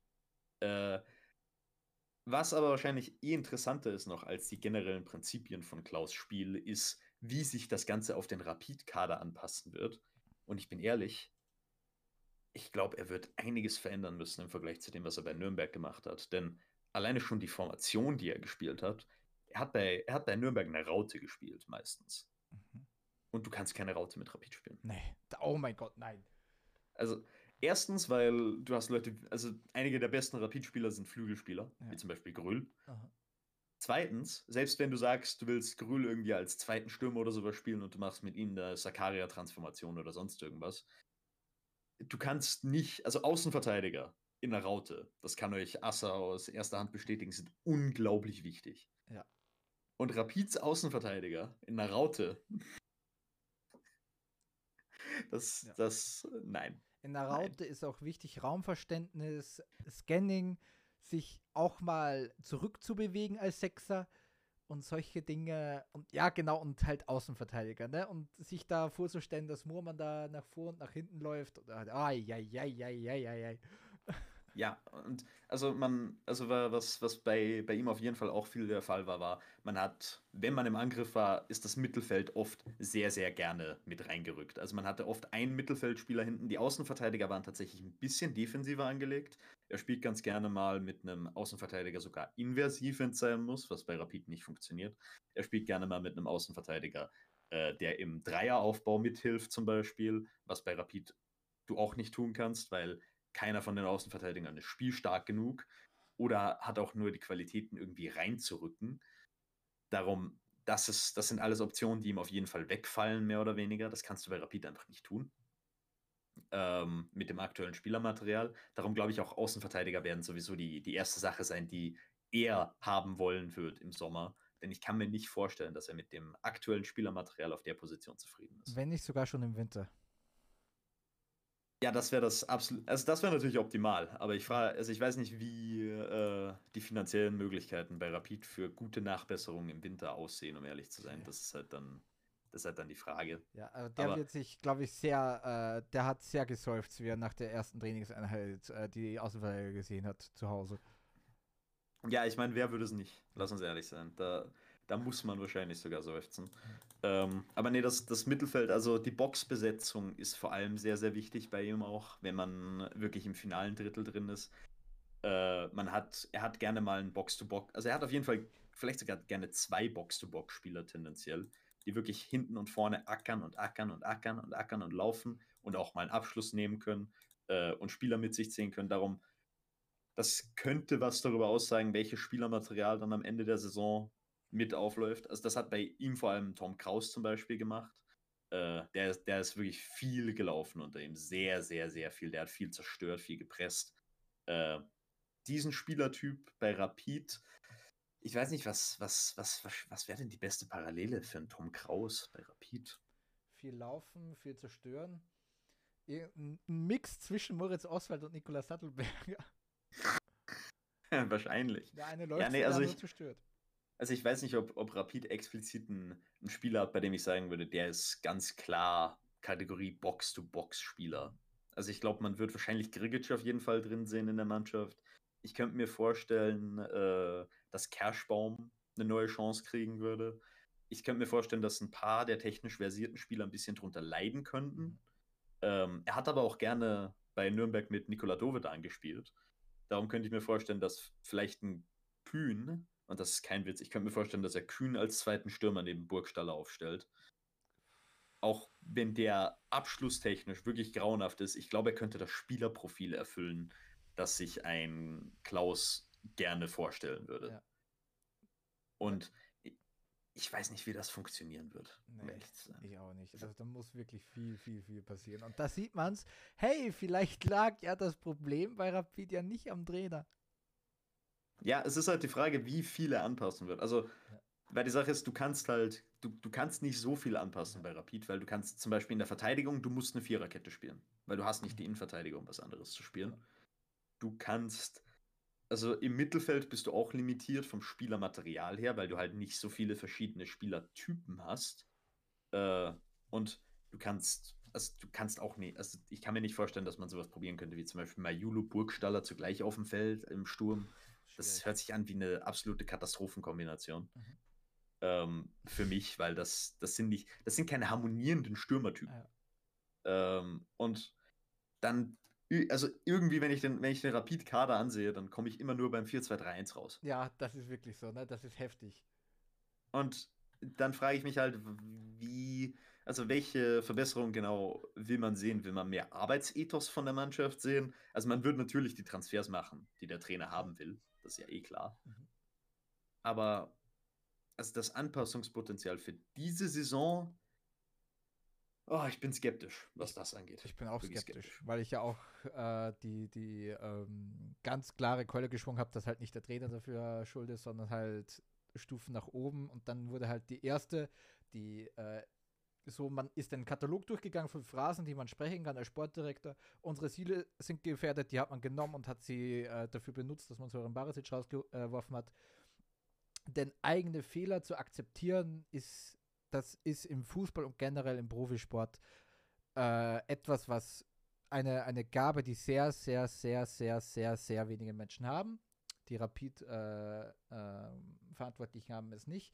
Jetzt äh, stellen sie einen Robert Klaus hin, der, man muss es halt so in Nürnberg sagen, ein bisschen gescheitert ist. Und jetzt nimmt der das, dieses Projekt Rapid an, wo es, wenn man, wie du es brutal gut und hundertprozentig akkurat äh, analysiert hast, es schwierig wird, was anderes rauszuholen, als Soran Barisic rausgeholt hat.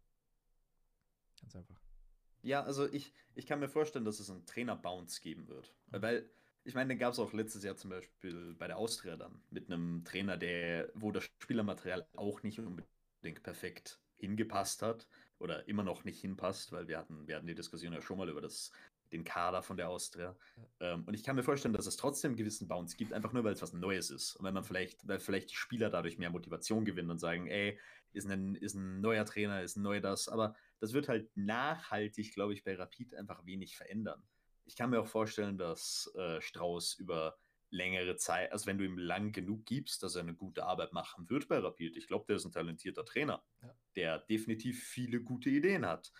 Aber was, aber ich, ich, ich sehe halt nicht, inwiefern das jetzt wirklich was bringen soll, was, was Barisic nicht gebracht hätte.